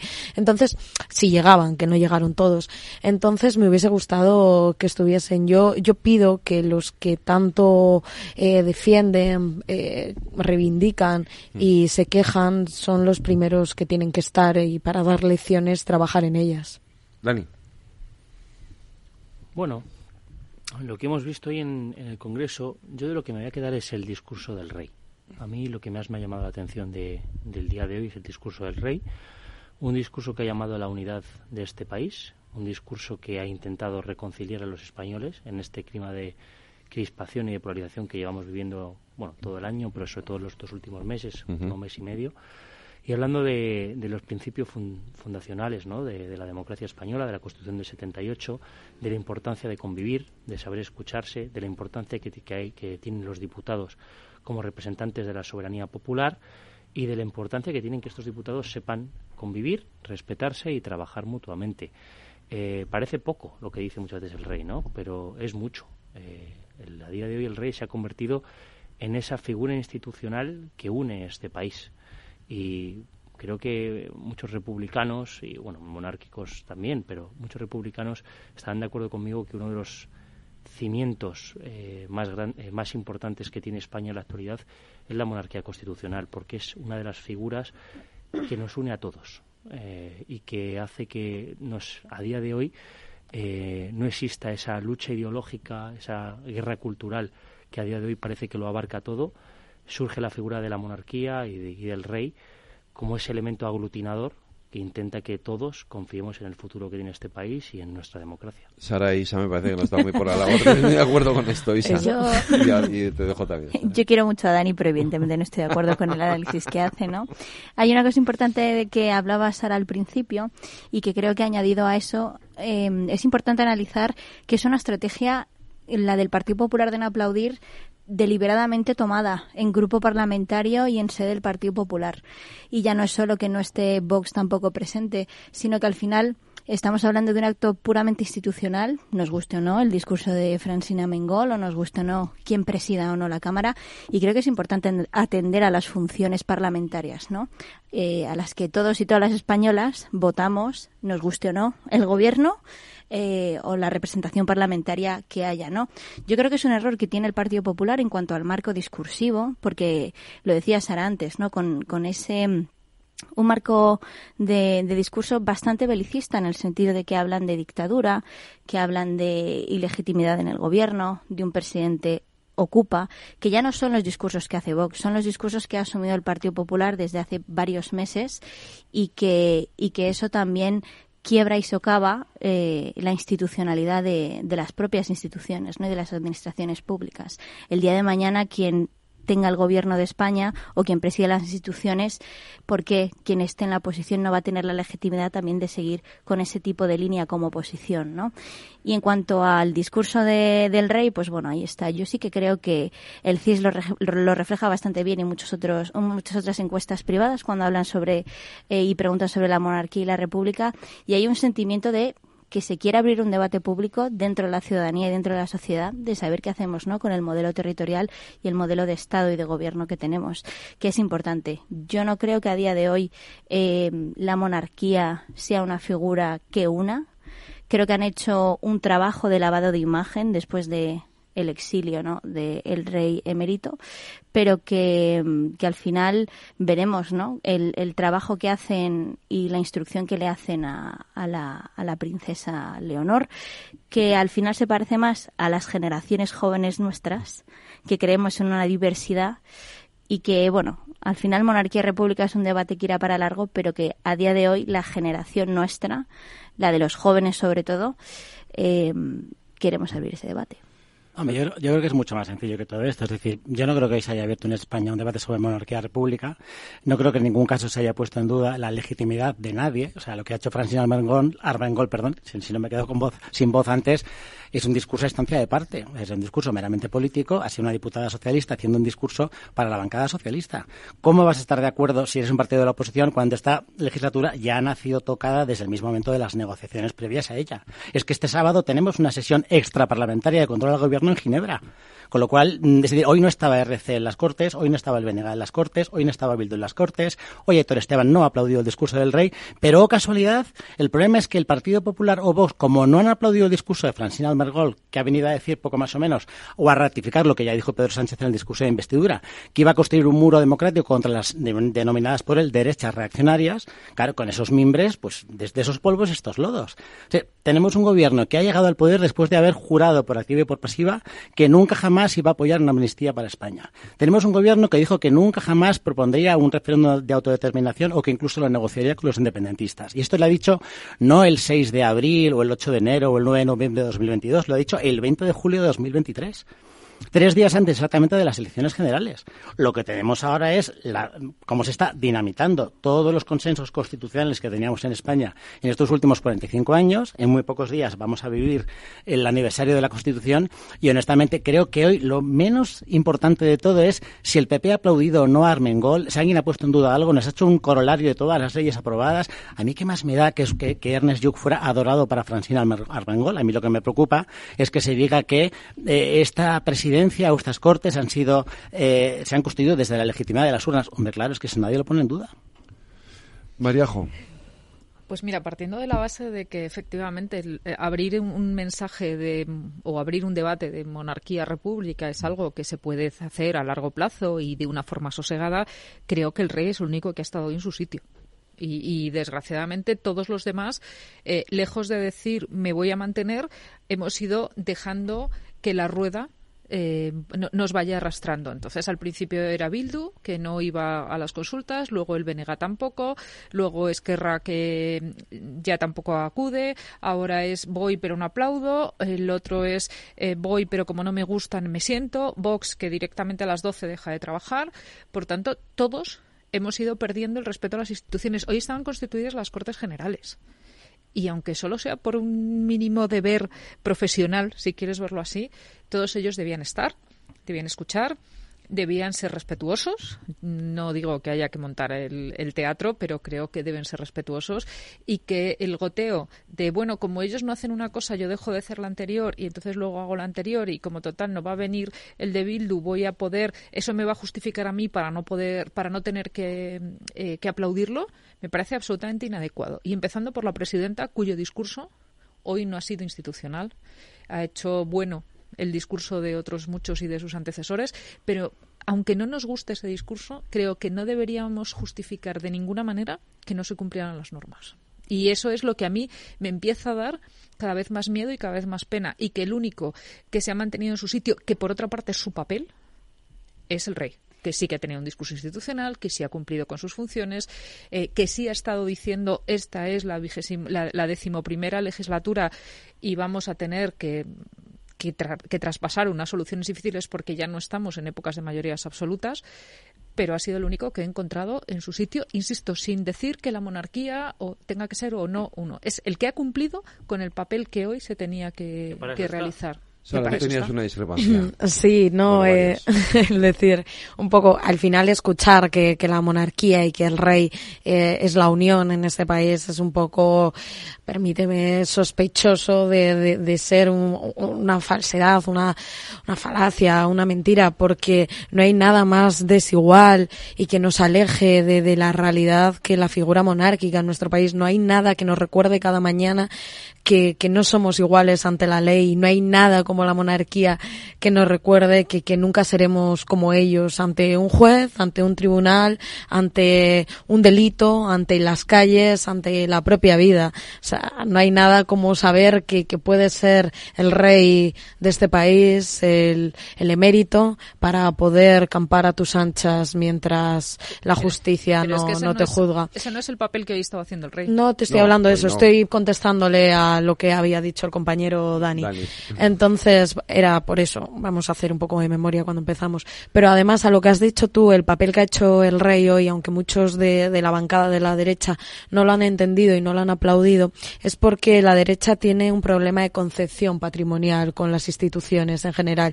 Se cree que todo les pertenece y cuando no va, no rema a su, a su favor, ya no, ya no son tan monárquicos. Lo hemos visto en Ferraz estos días. Hemos visto un unos ilustres constitucionalistas que al final acabaron siendo fascistas disfrazados de manifestantes. Hemos visto que, abogaban que eran constitucionalistas hasta que llevaron pancartas de la Constitución destruye la nación. Hemos visto que eran pacíficos hasta que quemaron contenedores. Hemos visto que bueno que era gente de bien hasta que sus cánticos fueron homófobos, machistas, racistas, xenófobos. Y hemos visto que, que los que defendían su patria y a la policía atacaban a la policía desobedecían a la policía, tiraban piedras a la policía, los que los mismos que reivindicaban hace unos años con el proceso y atacaban a los independentistas catalanes y decían eh, prensa española manipuladora decían los mismos cánticos cinco años después. Es que estamos viendo las mismas manifestaciones estamos viendo las mismas marchas. la figura del rey pues la figura del rey hoy que ha hecho su papel que es lo que tenía que hacer porque no tiene otro. muchos no no lo han entendido porque no ha hecho un discurso y no ha hablado de la amnistía y no ha atacado a un gobierno. Y el jefe del estado es lo que, que un discurso atacando Pero es, si tú ves las noticias de hoy y las tertulias de hoy, las redes sociales de hoy, la gente de, de la bancada de la derecha, incluso eh, diputados de, de, algún partido de derechas, de, partidos como vos, hoy han criticado el discurso del rey porque no ha hablado de la ley de amnistía, porque no ha atacado a Pedro Sánchez. Sí, pero no acierta encontrar qué tiene que ver el discurso del rey de las Cortes de hoy con que se mezcle con las manifestaciones en Ferrat o manifestaciones... Sí, tiene que ver todo. Tiene que ver, tiene espérate, Jorge, pero le he pedido un corte a Jorge, pero le voy a pedir otro. Te voy a pedir el de Bascal, el primero que hemos metido. Eh, ¿Lo tienes? Ponlo. Tiene que ver Buenos días. Comienza una legislatura programada para la liquidación del Estado de Derecho en España y que nace de un pacto ilegal con prófugos de la justicia y con todos los enemigos declarados de la unidad nacional y, y de la legalidad constitucional en España. Nuestras palabras contra este acuerdo de investidura durante estas últimas semanas no han sido retórica. Creemos firmemente que estamos, como ha sido denunciado por otras muchas personas y por muchos colectivos ante un intento de abolición del Estado de Derecho, del principio del fin de la democracia y ante la supresión del Poder Judicial. Y por lo tanto que estamos ante un golpe al Estado y ante un golpe a la nación. Claro, yo, a ver, yo escucho esto y digo, por favor, el próximo autobús al país más lejos del mundo que... y el rey va a ser cómplice de un estado a la de un golpe a la nación, de un hemos golpe. escuchado todos el discurso del rey. Entiendo que lo hemos escuchado todos hoy. yo lo he escuchado en vídeo y en directo. y el rey lo que ha hecho es una defensa cerrada de la Constitución, como no podría ser menos. Ha defendido la unidad entre todos los españoles. Ha defendido la importancia de la cohesión de los ciudadanos, de los derechos. Y es que yo no he visto en ningún momento nada que asemeje al rey. Es decir, no, no, no, yo, creo, que lo que estábamos diciendo es que en el, eh, es verdad que, que decir allí no pero luego si entras en los entornos y en los y en los en las redes sociales de la de, ciertos partidos pero entramos entramos en los entornos se acusa al rey de no pero si hoy de no, condenar o no castigar pero, es que estamos entonces poniendo al rey obligándole a hacer lo que supuestamente criticamos. Es decir que si entendemos que hay una parte de la derecha que quiere que el rey diga lo que lo que quieren escuchar ahora exigimos al rey escuchar en sus palabras lo que defendemos nosotros. No no, todo lo contrario creo, que, no lo está haciendo ha hecho un discurso ha hecho un discurso impecable. las reacciones en las redes sociales son responsables aquellos que hagan los comentarios en las redes sociales, sí, pero, no creo que España... pero creo que no me has entendido. yo no estoy criticando al rey ni el discurso del rey. lo he entendido, lo he entendido perfectamente. Claro, pues, eh, pues pero es tú has empezado diciendo... no entiendo entonces tu argumentario. porque yo te estoy diciendo sobre las reacciones que ha habido en la bancada de la derecha. Has empezado hablando sobre la desigualdad ante la ley y has hablado que... pero en contestación a lo que Ah, no, no, pero es la tertulia abierta. Es decir, lo que decimos es la Constitución eh, establece como forma de Estado la monarquía parlamentaria, monarquía parlamentaria que ha sido refrendada por los españoles y que se ha ido refrendando a lo largo de las sucesivas elecciones. No ha habido hasta la fecha, conforme a las normas de reforma de la propia Constitución, ningún movimiento ni en la izquierda ni en la derecha que haya promulgado o procurado una reforma de la forma de Estado. Mientras no haya una reforma de la forma de Estado en España tenemos una monarquía. Y lo único que sé es con el CIS de Tezanos, aunque sea el de Tezanos, es que los últimos estudios sobre el grado de aceptación de la monarquía en España con este rey Ah, llegan sí, como sí. mínimo a un 7 Son sobre altos. 10. Con lo cual, mezclar la igualdad, hombre, más desigualdad que la amnistía. Más desigualdad que permitir. Espera, María, Juan, quiero escuchar a Dani que lleva un rato y a Isa que llevan un rato queriendo intervenir los dos también. No, yo quería continuar un poco con, con- respondiendo un poco a Sara con la reflexión sobre la monarquía. Eh, lo he dicho alguna vez en la radio. Personalmente, ideológicamente, soy republicano. Creo que todos tendríamos que tener, eh, de- deberíamos de ser iguales por nacimiento y la jefatura del Estado. Desde un punto de vista de la ilustración y racional, deberíamos de elegirlo los ciudadanos, igual que elegimos al primer ministro, ¿no? el presidente del gobierno. Dicho esto, viendo el clima de polarización y crispación que tenemos actualmente en España, que tenemos dos Españas separadas por la mitad, incluso tres, si contamos a aquellas personas que no se sienten españoles, sí que me agrada ver una figura que al no ser elegida democráticamente, porque no la votamos en las elecciones, no levanta esos recelos y ese nivel de crispación que sí levanta un presidente del gobierno que es elegido democráticamente, pero que siempre tiene un porcentaje muy grande de la población en contra. Entonces, al tener a esa persona institucional que tú no votas, que no tiene un programa ideológico detrás, creo que es una figura que con el paso del tiempo ha generado a nivel de protocolo y a nivel institucional un elemento de consenso que a día de hoy, en la situación en la que España se encuentra, creo que es muy positiva. Porque si tuviéramos un presidente de la República, todos sabríamos quién es ese presidente de la República, su pasado, las ideas que tiene, y tendría sus detractores y su gente a favor. Y algunos estarían a favor de él y otros en contra.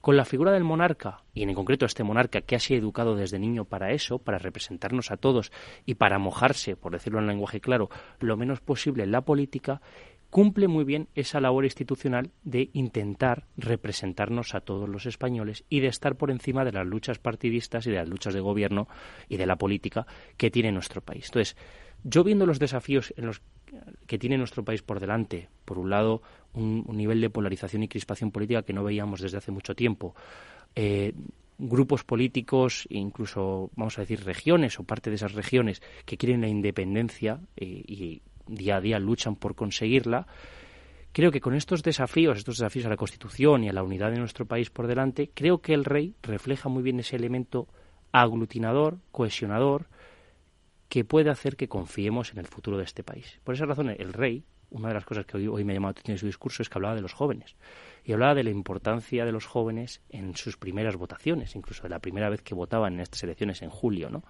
Y hablaba de la confianza en el futuro y la confianza que tienen que tener los jóvenes de este país en el futuro de, España y sin entrar en ningún elemento ideológico.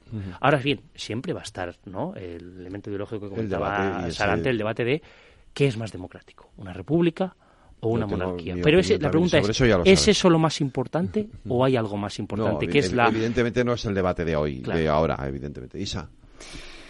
Em, hay dos cosas importantes, yo creo, a la hora de hacer un, análisis del contexto actual. Yo creo que la primera, un poco respondiendo a lo que decía Bernardo, que la didáctica de la transición no organiza la convivencia y no lo hace desde el 2018 con la moción de censura.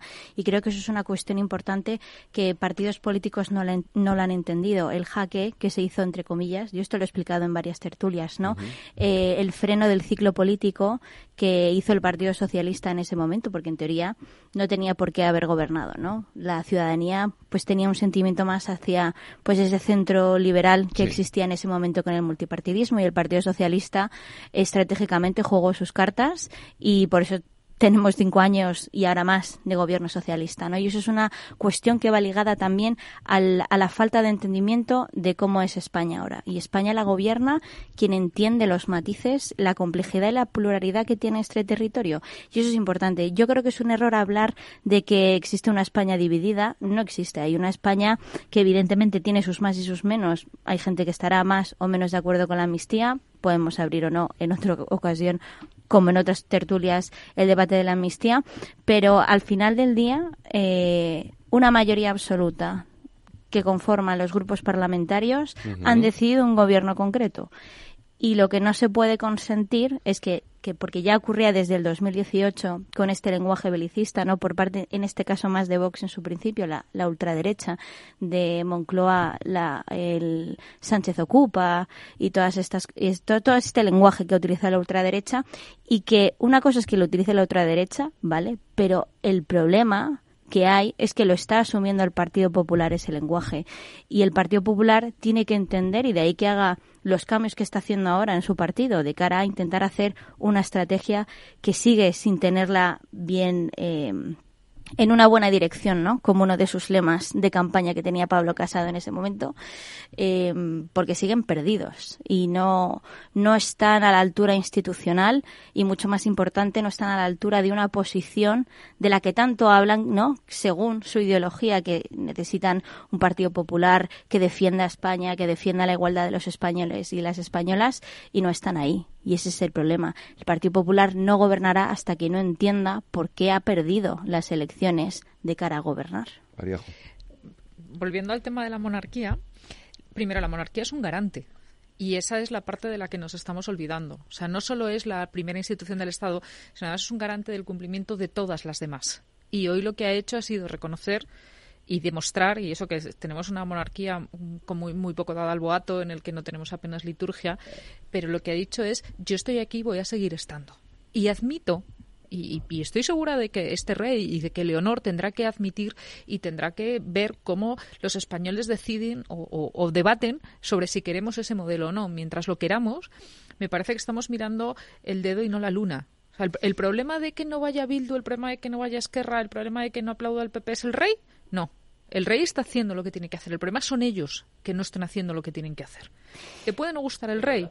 Te, puede no gustar el rey, insisto, te puede no gustar lo que está pasando, pero tú tienes que cumplir tus obligaciones para, para luego para, luego poder exigir que los demás las cumplan. Entonces, estar aquí debatiendo si el problema es el rey, no. Para mí el problema, el rey hace lo que tiene que hacer, lo que tiene encomendado. Y si los españoles decidimos cambiar ese modelo, pues el rey se tendrá que ir al exilio o se tendrá que presentar unas elecciones o tendrá que tomar la decisión. rey por, el, por lo de, democráticamente. ¿no? Sí. Tendrá, que, tendrá, que, ver cuál es que la tengamos solución. la posibilidad de cambiar ese modelo, que es que eso, hemos nacido alguna. No, pero si bueno, que, pero, hemos pero, nacido pero, con una. Pero, pero, vamos a ver, pero que aunque sea, no, pero que aunque sea así, lo tenemos que cambiar por los cauces democráticos. Pues, pues y de, momento.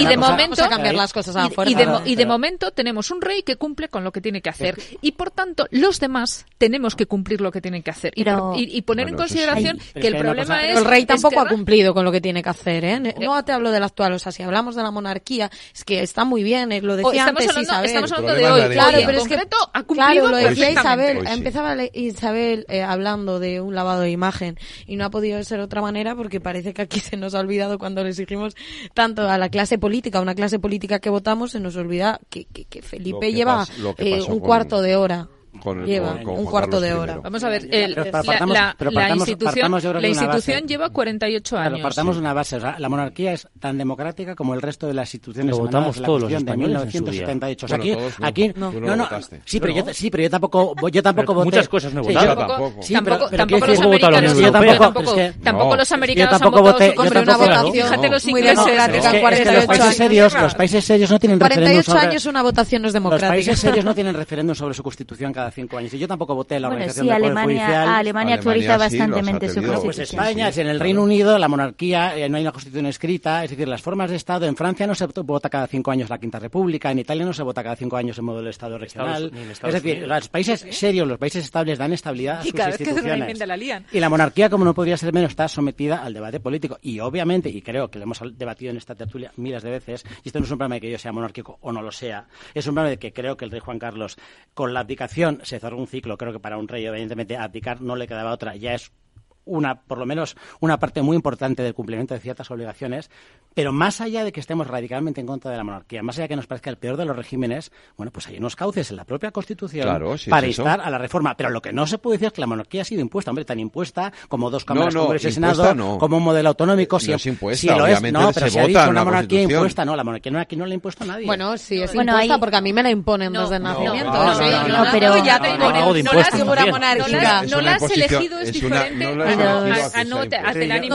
hay dos cosas importantes que le decía Sara con respecto a que ella hacía referencia a la incoherencia que tiene que tienen los sectores de la derecha que exigen en Ferraz una unidad de España y que elevan al rey y que luego de repente cuando el rey pero mira, la, segundo, cuando el rey hace su papel. los sectores de la derecha a los que vosotros os refieres que se manifiestan pero déjame terminar. Sí perdón tienes toda la, razón, toda la razón. Cuando se manifiestan estos sectores que son los ultradefensores de la Constitución del rey y de su figura luego el rey cumple con su papel institucional hoy con el discurso que hace y son estos sectores de repente los que ahora están pidiendo la cabeza de la monarquía. Claro porque el rey porque el rey designó a Pedro Sánchez claro. como candidato eso, a la presidencia del gobierno, claro, que era lo que pero, tenía que pero hacer, porque, por otro lado, no podía hacer otra cosa. Que, que de ahí va todo el, todo el batiburrillo, no, el batiburrillo que tiene, dices, que tiene la derecha. No, claro. Son ultras de todo. No, el problema no es que... El problema no es... Feijó en el debate de investidura reconoció la legitimidad del... Es que he oído tantas veces repetir por parte del gobierno recién salido después de la investidura,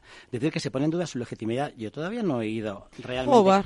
No, no, no. Yo a Bascal sí. No, no, no. Yo lo que he oído yo lo que he oído son críticas al gobierno y probablemente el incumplimiento de sus propias promesas. Y yo lo que he oído por parte de Pedro Sánchez es que nunca jamás pactaría con los independentistas, que nunca jamás haría a Bildu mm, una, prácticamente una extinción del Estado y que nunca jamás pactaría con un prófugo de la justicia. Puedes hacer un discurso como oposición llamando mentiroso al presidente del gobierno o al secretario general del Partido Socialista, pero lo que no puedes hacer, porque la propia Cuca Gamarra tiene intervenciones en comparecencias de prensa en el Congreso que habla de un gobierno ilegítimo y un un gobierno ilegal por los pactos ilegales fuera de, las constitución, fuera de la Constitución con, con los fugitivos, ¿no?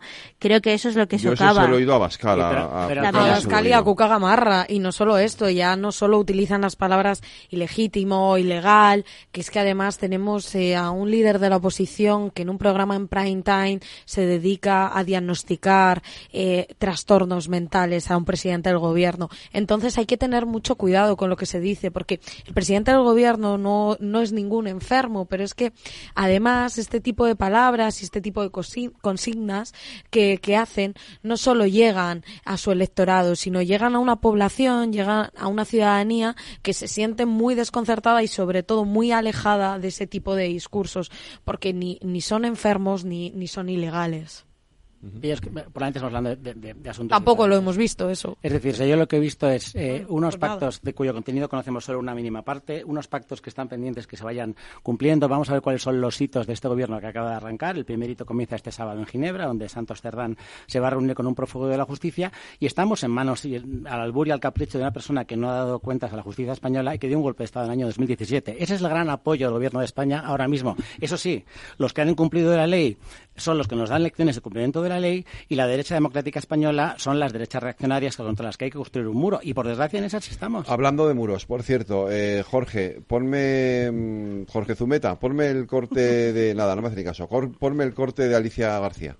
Bueno, como saben, la representatividad que el Partido Popular tiene en el Senado es una mayoría absoluta y, por tanto, será el muro que levantemos ante Sánchez y el dique de contención de las tropelías que Sánchez está llevando a cabo y va a llevar a cabo con esos acuerdos a mí me preocupa, Dani. Eso o, el golpe a, o el golpe a golpe. A mí me preocupa, el discurso, porque si, igual que critique el muro de Sánchez, critico este muro. Quiero decir, el discurso acabemos con los muros de una puñetera vez. lo que hay que hacer es tender puentes. Efectivamente. Pero, eh, dicho esto, eh, bueno, vivimos en una época política propiciada como decíais antes, lo ligo un poco a lo que decías tú con ese, 2010, ¿no? ese 2018, esa moción de censura, en las que los puentes entre el Partido Popular y el Partido Socialista están completamente rotos. Ahora mismo están rotos. Pero por parte de los dos. el que diga que es el Partido Popular y que no quiere llegar a ningún acuerdo con el Partido Socialista miente deliberadamente. El Partido Socialista, desde eh, el, pacto del, del, eh, del, Tinel, creo que fuera, el, el, de Cataluña. pero sobre todo, desde, pero, sobre todo desde la Y desde Sánchez en concreto, prefiere pactar con partidos independentistas y llegar a acuerdos con, digamos, la izquierda más radical, por decirlo así, con partidos independentistas, a llegar a un acuerdo con el Partido Popular con Ciudadanos. No digo todo el Partido Socialista, claro que el señor García Paje seguro que no, pero eh, o los, el señor Alfonso Guerra o Felipe González. Pero hay una parte del Ejecutivo actual, del Partido Socialista, incluso de la militancia, que prefiere llegar a acuerdos con Sumar, con Junts, bueno, con Junts le cuesta un poquito más, pero bueno, con Esquerra Republicana de Cataluña, por, por ejemplo, ha llegado a un acuerdo con el Partido Popular que nos separará una distancia ideológica y un programa económico y social. Claro que sí, es legítimo es legítimo, pero también tenemos puntos en común o los hemos tenido siempre.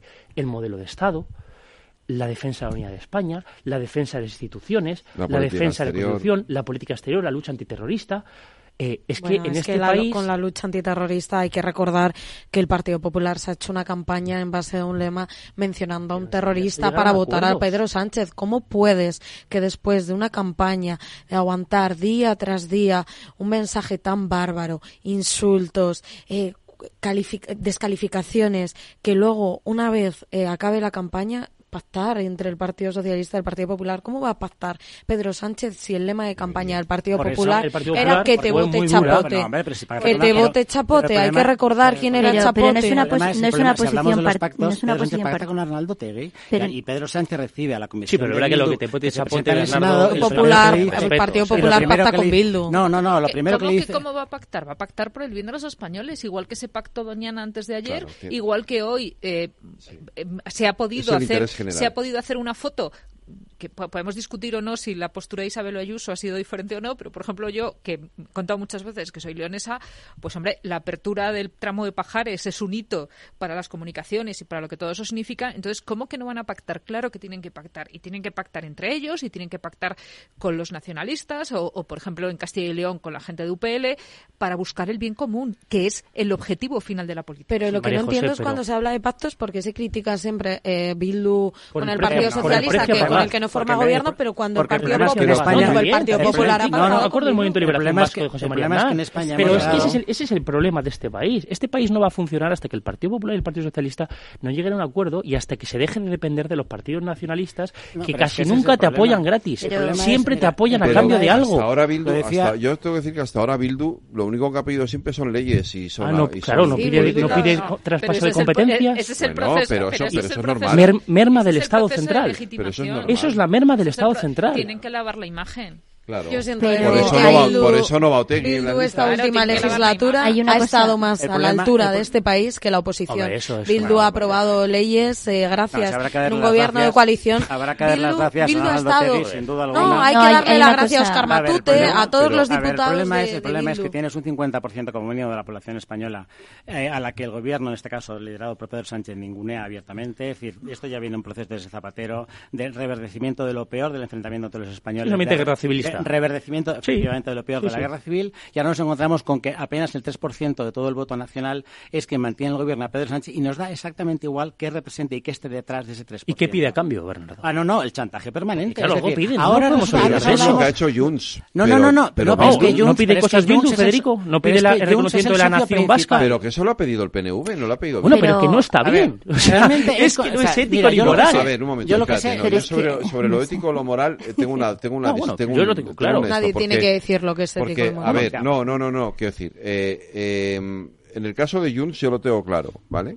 Pero en el acuerdo con el PNV eh, o, o, con Bildu, ¿qué es lo que hay de el, traspaso de la el traspaso de la seguridad social que está incluido en el estatuto traspaso de, de competencias. Pero pero que Aznar pasó. Echar a que... No, da igual que Aznar decía. Yo no defiendo a José María. ¿Cuál es el traspaso de competencias? Bueno, por ejemplo, Cuando tenemos que el mayor traspaso de competencias a Cataluña fue en un gobierno del pues Partido Popular de la mano de pues Aznar. Hay que recordar el Pacto Majestic. Hay que hay que recordar cuando la Guardia Civil dejó de ser Guardia Civil y pasó a ser hermosos de Escuadra. Hay que recordar el, el INEN, todos los traspasos, incluso cómo vendió la lengua castellana, esta que tanto dicen que ahora nos adoctrinan en los colegios en Cataluña, cuando Aznar dijo, que se hablase catalán y no castellano. Eso fue Aznar. Errores. Pero errores que no este estás diciendo que España se rompía con Aznar. España, España, rompiéndose no se... desde hace muchísimos años Jobar, pues la, mira, la ruptura en este país la, se ha, mira, en este país la rotura se ha el modelo lleva educativo, muchos años. Se ha cedido en el, en el traspaso de competencias. Y esto que ha llevado a no la gente en las calles salir eh, con Aznar, con España se rompe, no es verdad. Con Aznar fue el milagro que. No. No, el, que el tema de Dani es un debate marco, ¿no? Sí, porque que, es el modelo territorial. El modelo territorial, que yo no voy a entrar porque no estoy de acuerdo con él y no creo que tampoco ahora mismo lleguemos a un acuerdo, ¿no? En cuanto a centralismo o federalismo. Creo que hay, hay, una cosa, hay una cosa importante con el tema que hablábamos de Bildu, comparándolo con el papel que ha hecho el Partido Popular en esta última legislatura. Eh, la gente vota entonces, a partir de ahí, si hacemos un análisis de cuál ha sido la posición del Partido Popular, cuál ha sido la posición de otros grupos parlamentarios con aprobación de leyes como la reforma laboral, lo que ven los votantes de izquierda, independientemente del, del partido al que vote, es que Bildu ha, ha, estado en la parte social y ha aprobado leyes sociales muy importantes. Por eso va a ganar Salario mínimo interprofesional, ingreso mínimo vital, la reforma laboral, leyes tan importantes que eso hace que le eleve institucionalmente por encima del Partido Popular. Y es normal, porque te puedes entender, te y puedes del, entender en este. Eh, y del PNV. Y del PNV, y del PNV por evidentemente. Van a en el país Vasco, pero ¿cuál claro, es el precio? El precio es que haya dicho que está en la agenda. va a ser un, un precio, precio, en aprobar pero, y en apoyar el salario mínimo no, interprofesional? No, es que estamos hablando de tantas co cosas tan básicas. Y el precio, el precio es muy claro, y el precio ¿Cuál? es poner en la agenda eh, el concepto de España plurinacional, hablar ya, como dijo Urcullo hace un par de meses antes de la aprobación de la ley de amnistía, de hablar por primera vez de la nación vasca, que era un tema que estaba cerrado desde hace muchísimos pero, años. Y, ahí el problema, claro, pero ahí el problema es la falta de entendimiento de la pluralidad que hay de nuestro territorio desde hace muchísimo tiempo. Pero esto es un modelo de país. Claro, efectivamente, esto esto es un modelo ahí de abrimos un debate que es, bueno, un debate profundo, pero es el que, hay es el modelo de país. Queremos depender de los países de los pero perdón, ¿queremos depender de los partidos que no creen en este no, país? Yo no quiero depender de los partidos. No, es una pregunta retórica. Yo quiero, yo quiero depender, de, yo quiero, yo creo en un Estado federal. Vale, bueno, perfecto, pero habrá otras opiniones y habrá gente que cree que, el modelo independiente es el proyecto más reaccionario que existe porque se basa en la diferencia y en la exclusividad. y en que las regiones ricas les vaya mejor que pero, los Dani, en el contexto actual tú entiendes que un partido socialista prefiera llegar a acuerdos con Bildu frente al Partido Popular por toda la retórica que tiene, no solo en la campaña, sino también en pactos de Estado o pactos puntuales. Yo tengo mucho más que ver con alguien que es lo que estabas comentando, como el, la renovación del pacto por la violencia de género, que el Partido Popular en el Congreso estuvo poniendo piedras y palos durante todo el ¿eh? camino, votó a favor, pero siempre petardea muchísimo.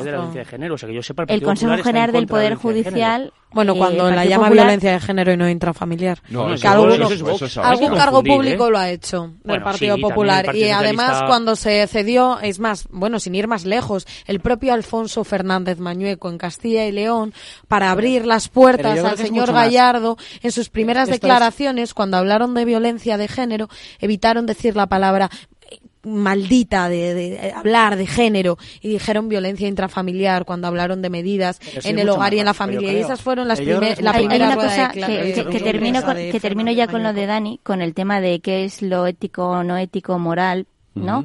En cuanto a echarle o no la culpa a cómo cómo es el juego político de los pactos y demás. Al final la gente eh, vota según unas ciertas convicciones y, ese voto evidentemente es totalmente legítimo y es institucional. Otra cosa que como tú como concepto de, de Estado, de país o de modelo, pues no estés de acuerdo. Te lo puedo justificar. Pero ¿eh? eso, pero, pero es el juego que hay. A nivel económico te lo puedo No solo a nivel económico, o sea... porque igual que hablamos siempre de la desigualdad social y de que Amancio Ortega tiene 600 millones de euros y el pobre trabajador de Carabanchel tiene que vivir con un salario de 1.100 euros o 1.200 si conseguimos subir el salario mínimo, también te digo que hay regiones muy ricas en España y regiones muy pobres y que si les acabas dando la autodeterminación o una competencia o, el, a nivel económico les das todas las competencias, tesorería, hacienda, seguridad social, presupuesto de economía, vas a generar unas desigualdades económicas en este país que de eso nadie habla. Pero a lo que yo voy es que con, con las convicciones que tú tienes o las convicciones que tenga alguien que vota al Partido Popular,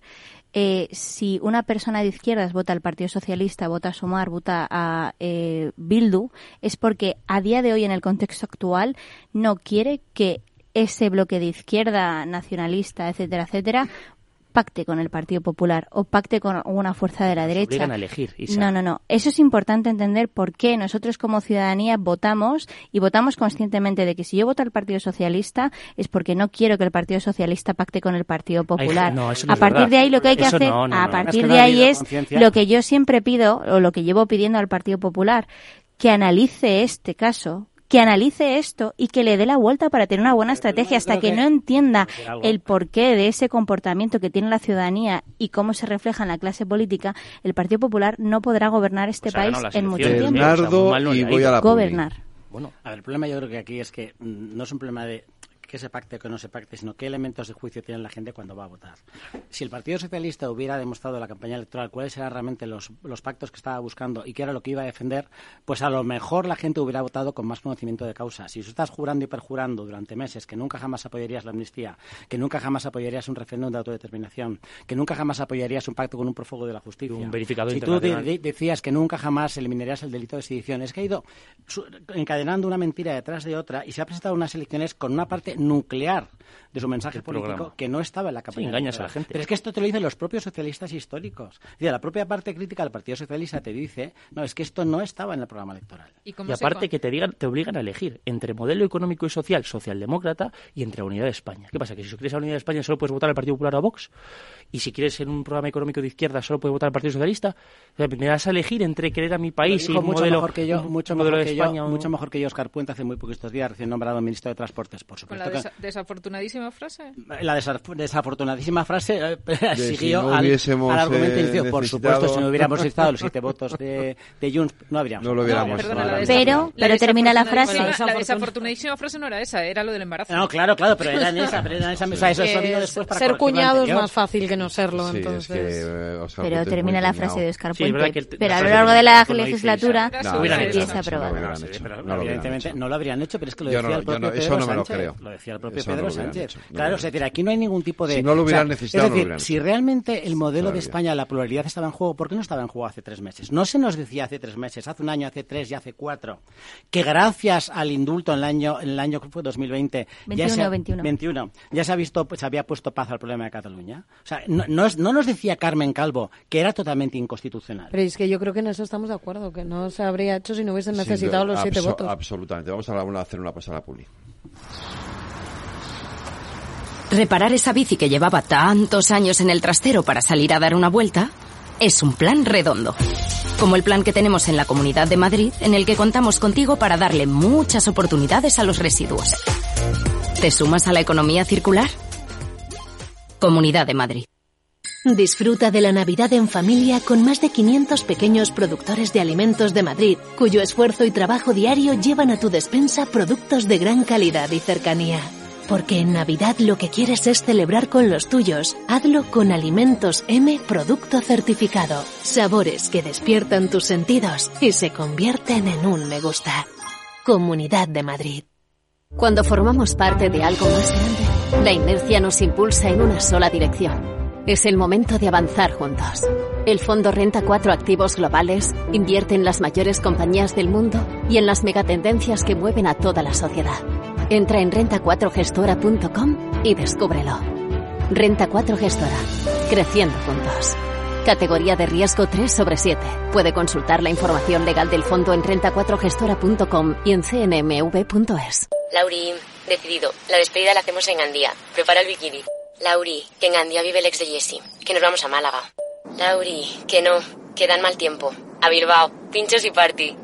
Lauri, una cosita, que al final es despedida conjunta. Te hago administradora del grupo que no puedo más. En Renfe tenemos más de 1500 destinos para que siempre puedas llegar a donde quieras llegar. Nadie te da más. No todos los trenes son como Renfe. Renfe, tu tren. Este es un mensaje para todos los oyentes de radio y es solo para decir gracias. Gracias por dedicarnos tres horas cada día. Gracias por escucharnos en casa, en el coche, en el trabajo, en un móvil o donde sea, en directo o en podcast. Gracias por tu fidelidad, porque gracias a ti, la radio sigue siendo un gran medio, el más creíble, en el que más confías y el que mejor te informa y entretiene. El medio del día a día, de la actualidad al instante y que te acompaña siempre estés donde estés. Radio Value, la asociación de radios comerciales comerciales te da gracias a ti. ¿Qué es ir más allá? Con Arval podrás llegar donde te propongas de la forma más sostenible y asegurar un mundo mejor contribuyendo a la seguridad en carretera, al futuro de las ciudades y a la calidad de vida. Ser responsable sin tener miedo al liderar el cambio. Arval, la transición energética arranca aquí. Más información en arval.es. La tertulia de El Balance con Federico Quevedo.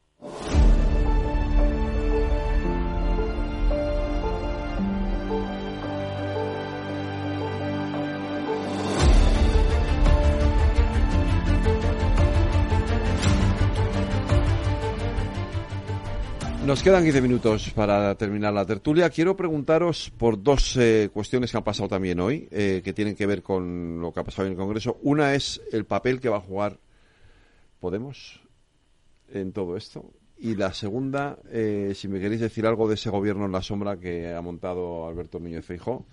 16 cargos, 10 mujeres, 6 hombres es verdad que ha incorporado vicesecretarías interesantes, hasta ahora no las tenía en el PP, una vicesecretaría de Igualdad, otra de Sanidad, otra de, conciliación. otra de, Sostenibilidad, otra de temas digitales.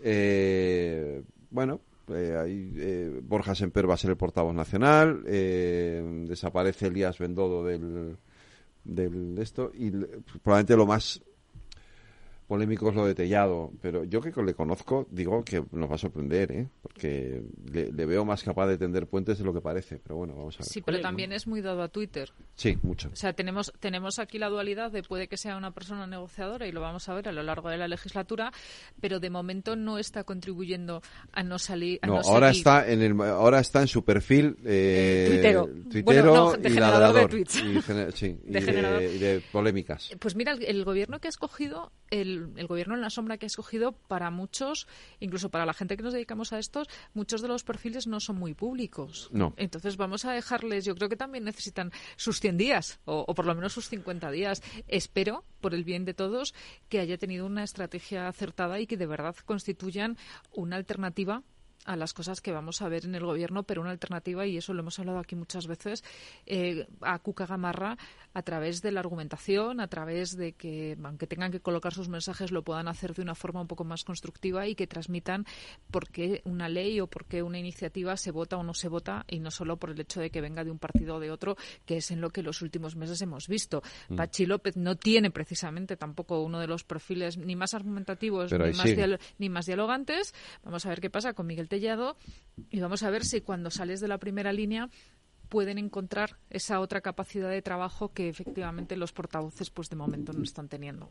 Mm. Yo lo que le deseo es mucha suerte al, Partido Popular. Eh, me gustaría ver a un Partido Popular moderado que cree en el que crea en eh, que, que, pueda apostar por la defensa del estado de bienestar y la igualdad entre los españoles, que sea muy crítico y muy duro, siempre con el respeto institucional, pero sí que lo sea eh, respecto a los pactos con los partidos eh, independentistas y respecto a las cesiones que va a tener que hacer el, el gobierno del señor Sánchez eh, para que bueno, haya podido ser investido presidente y para poder sacar adelante la legislatura, siempre que esos pactos y esas cesiones lleven a, una mayor desigualdad eh, ante, ante la ley de todos los, de todos los españoles. y le deseo también bueno pues fortuna en, en, el discurso y, y sobre todo que tenga clara una cosa el Partido Popular no le va a ir bien a nivel electoral hasta que consiga separarse de la extrema derecha de Vox. Y sobre lo de Podemos que me preguntabas, yo creo que a mí personalmente me alegra muchísimo que, mm. Podemos se salga de la vida política española. Creo que hizo algo bien.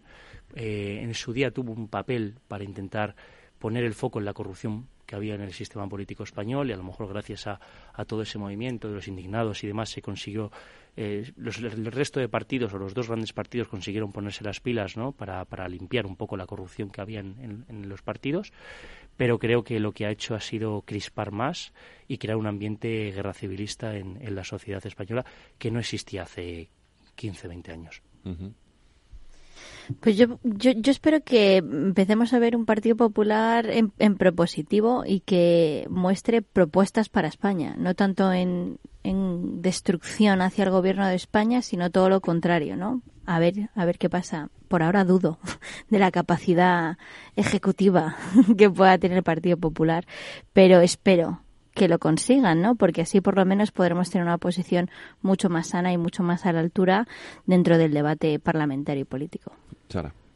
Sí, es que al final cuando habláis de, preguntabas, ¿cómo vamos a ver esta legislatura? Yo creo que cuando Feijó designa un portavoz eh, a un candidato como Tellado, ya puedes sospechar, o leer cómo va a oler, cómo va a ser esta legislatura. Hay que recordar que, que este señor es el mismo que, que no condenó el acoso que sufrió el ministro de Transportes en ese momento, diputado Oscar Puente, que incluso el acosador que, que se dirigió a él en el tren y que, y que además, eh, bueno, llegó a ser por un momento para Tellado su héroe o su compañero de viaje. O sea, hay que recordar que luego encima este individuo ha sido condenado, eh, denunciado y, ha pasado ya un par de noches en calabozos y creo recordar que actualmente está en prisión, si no estará dentro de poco. Entonces ya podemos eh, saber cómo va a ser un poco eh, la idea del Partido Popular en hacer esta oposición. También es el mismo que cuando habla, el otro día daba unas declaraciones, hablaba de prostituir la democracia. O sea, es un tipo bronco, es un tipo que, que se atreve eh, a la crispación y que se va a sumar a ellos. Que yo no espero una legislatura calmada, no espero una legislatura del diálogo y no espero una legislatura del entendimiento con quien ha designado. Yo, por desgracia, espero una legislatura, desgraciadamente, de la confrontación. Yo creo que el PSOE pues ha, decidido unilateralmente salirse del bloque constitucional, salir de lo que ha defendido desde el debate parlamentario, los debates parlamentarios previos a la reforma y a la aprobación de la Constitución, mejor dicho. Me parece que la oposición, bueno, lo de un gobierno en la sombra es una tradición anglosajona y en otros países. No, no sé si es novedoso en España de llamarlo gobierno en la sombra, pero creo que... No, ya se hizo alguna vez. Que será en todos los países, pero bueno, el pues PSC lo, que, lo, ha tenido, Salvador y ya ha tenido el gobierno alternativo. Lo que vamos a ver es eh, un gobierno que va a vivir en función de las necesidades cuasi diarias, cuasi semanales, que va a estar dispuesto a entregar lo que sea con tal de mantenerse en el poder y seguiremos viendo tristemente pues a un gobierno que hace oposición a la oposición, que antes incluso de que Miguel Tellado se haya estrenado como portavoz en las Cortes, ya hemos tenido una campaña absoluta de acoso en este caso y bueno, es lo peor que nos podía venir. Bueno, pues yo lo que confío, en eso estoy de acuerdo con Dani, o sea, yo espero que, creo que por el momento histórico que estábamos viviendo, España necesita una posición fuerte, España necesita una posición constructiva.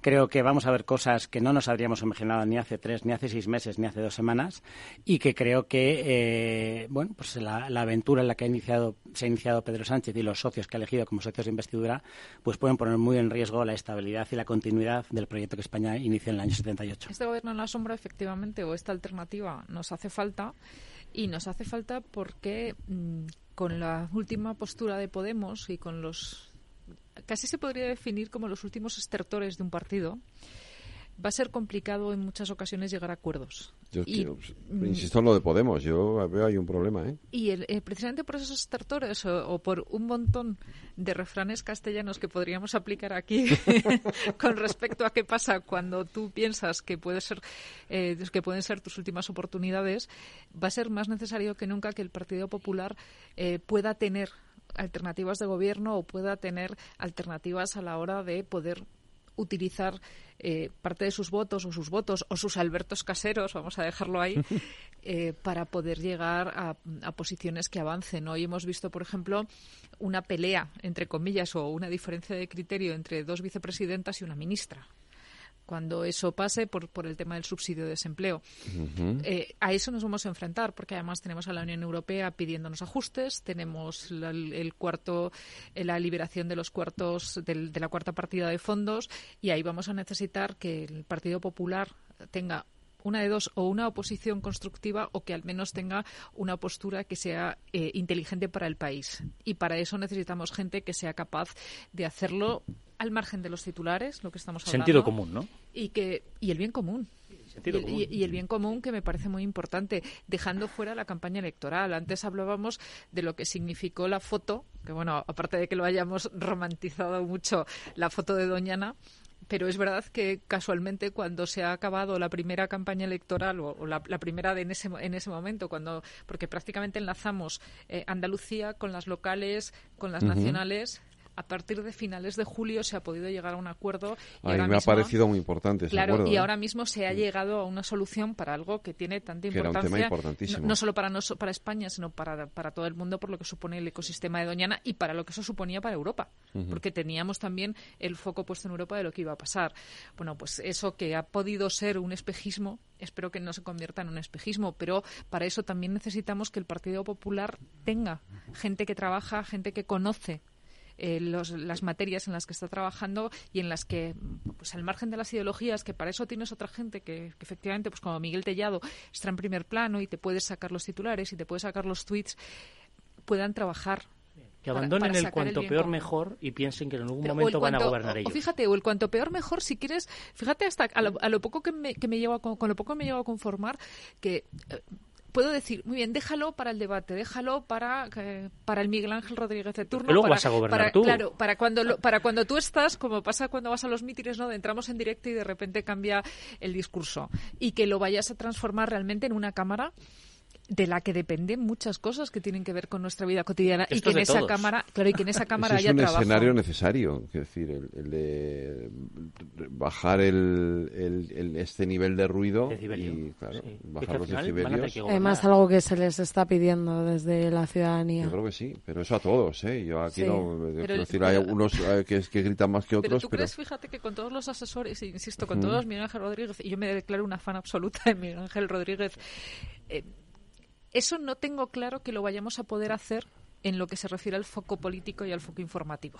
O sea, creo que eso se va a seguir dando y me queda la esperanza, y, algo más que la esperanza de pensar que sí que se va a dar el otro trabajo por detrás. Sí, ¿Lo demandan los ciudadanos o lo hacemos nosotros los medios? Es un debate que siempre me había gustado saber. ¿Lo demandan los ciudadanos? Lo demandan. creo que sí. lo demandan. Tú hablas con la ciudadanía, te acercas y es algo que, que es un factor común que todos dicen un poquito más de, tranquilidad. No queremos eso, pero también... demandan tranquilidad. Sí, sí, sí, por eso. Pero los medios pero, no Pero luego pasa una cosa también es verdad que luego estadísticamente los clips más virales son los que hay bronca, ruido, zasca y lo que más comparte la gente ¿eh? en redes sociales. también es, el algoritmo. También es verdad que, que, mm, que ese ruido que hay en los, en los medios, o sea, que hay en, los, en las redes, eh, no es el común. O sea, eso que decimos siempre de Twitter no es un reflejo de la sociedad, ¿no? Es decir, Twitter es donde, es donde efectivamente... Y menos mal. Menos mal, porque entonces sería horroroso, ¿no? Es que yo creo que, que, vamos a convivir con esas dos realidades. Vamos a convivir con unos equipos que van a tener eh, imágenes, que van a tener titulares, que van a tener posiciones y que van a tener acciones destinadas a las redes sociales, destinados a salir en el telediario, destinados a, lo, que, lo que hablamos. El precursor, insisto, fue Aznar cuando eh, empezó en los mítines a conectar en directo y hacer otras cosas. Eso los, el primer, digamos, el primer político que lo empezó a hacer de manera cotidiana fue Aznar en las campañas en Castilla y León y, luego, y luego en los nacionales. Entonces, vamos a, vamos a ver cómo tendremos un, si queremos verlo así, una espuma eh, muy agresiva respecto a la posibilidad de generar titulares, porque además eso genera un interés por parte de la ciudadanía de a ver qué ha dicho hoy o a ver qué ha pasado hoy. Y tenemos el mejor ejemplo de nuestra presidenta de la Comunidad de Madrid, que todos los días tiene que tener un titular. es horrible para la convivencia. No, Sí, pero esa, esa, esa, convivencia que nos da esa imagen de cuñados o esa imagen de, de barra de bar debería estar complementada con un trabajo real y con un trabajo real político y aquí lo hemos hablado muchas veces sobre todo si está Edmundo Val. Pero, fíjate a una presidenta a una presidenta de la Comunidad de Madrid que se le ha permitido insultar al presidente del gobierno de tal manera como podemos ver eh, que te vote es, tremendamente, es tremendamente bueno han hecho hasta camisetas con lo de me gusta la fruta y también y también con lo de Perro Sánchez por eso digo que tenemos una imagen, tenemos una parte muy superficial que es como la espuma o como el humo de los cócteles y por debajo yo creo que, nos, que nos, va a quedar. Vale, adiós. que deciros adiós, María José de Vega, Bernardo García Herrero, Isa Martínez Rivas, Daniel Gamarra y Sara Santaolalla. Buenas noches. Buenas noches. Un placer, Federico. Gracias.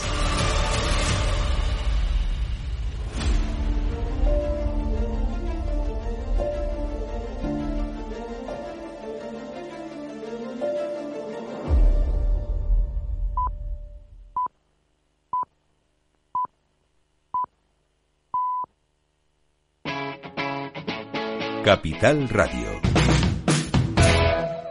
Cuidado. Wall Street cotiza este miércoles con más ganancias tras las compras moderadas ayer martes ante la perspectiva de que la Reserva Federal haya finalizado su ciclo de ajuste monetario.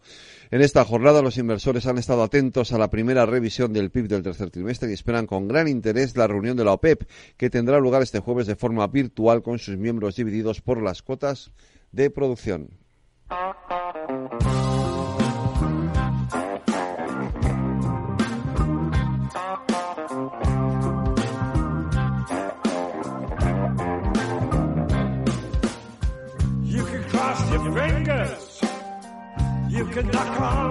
Pues me van a permitir que hoy le dediquemos un reconocimiento muy especial a uno de los más grandes bluesmans que ha dado la historia de la música. 90 años, nada menos, cumple esta voz que está sonando. John Mayall, nacido en Macclesfield, en Inglaterra, y todavía en activo con, con esa edad.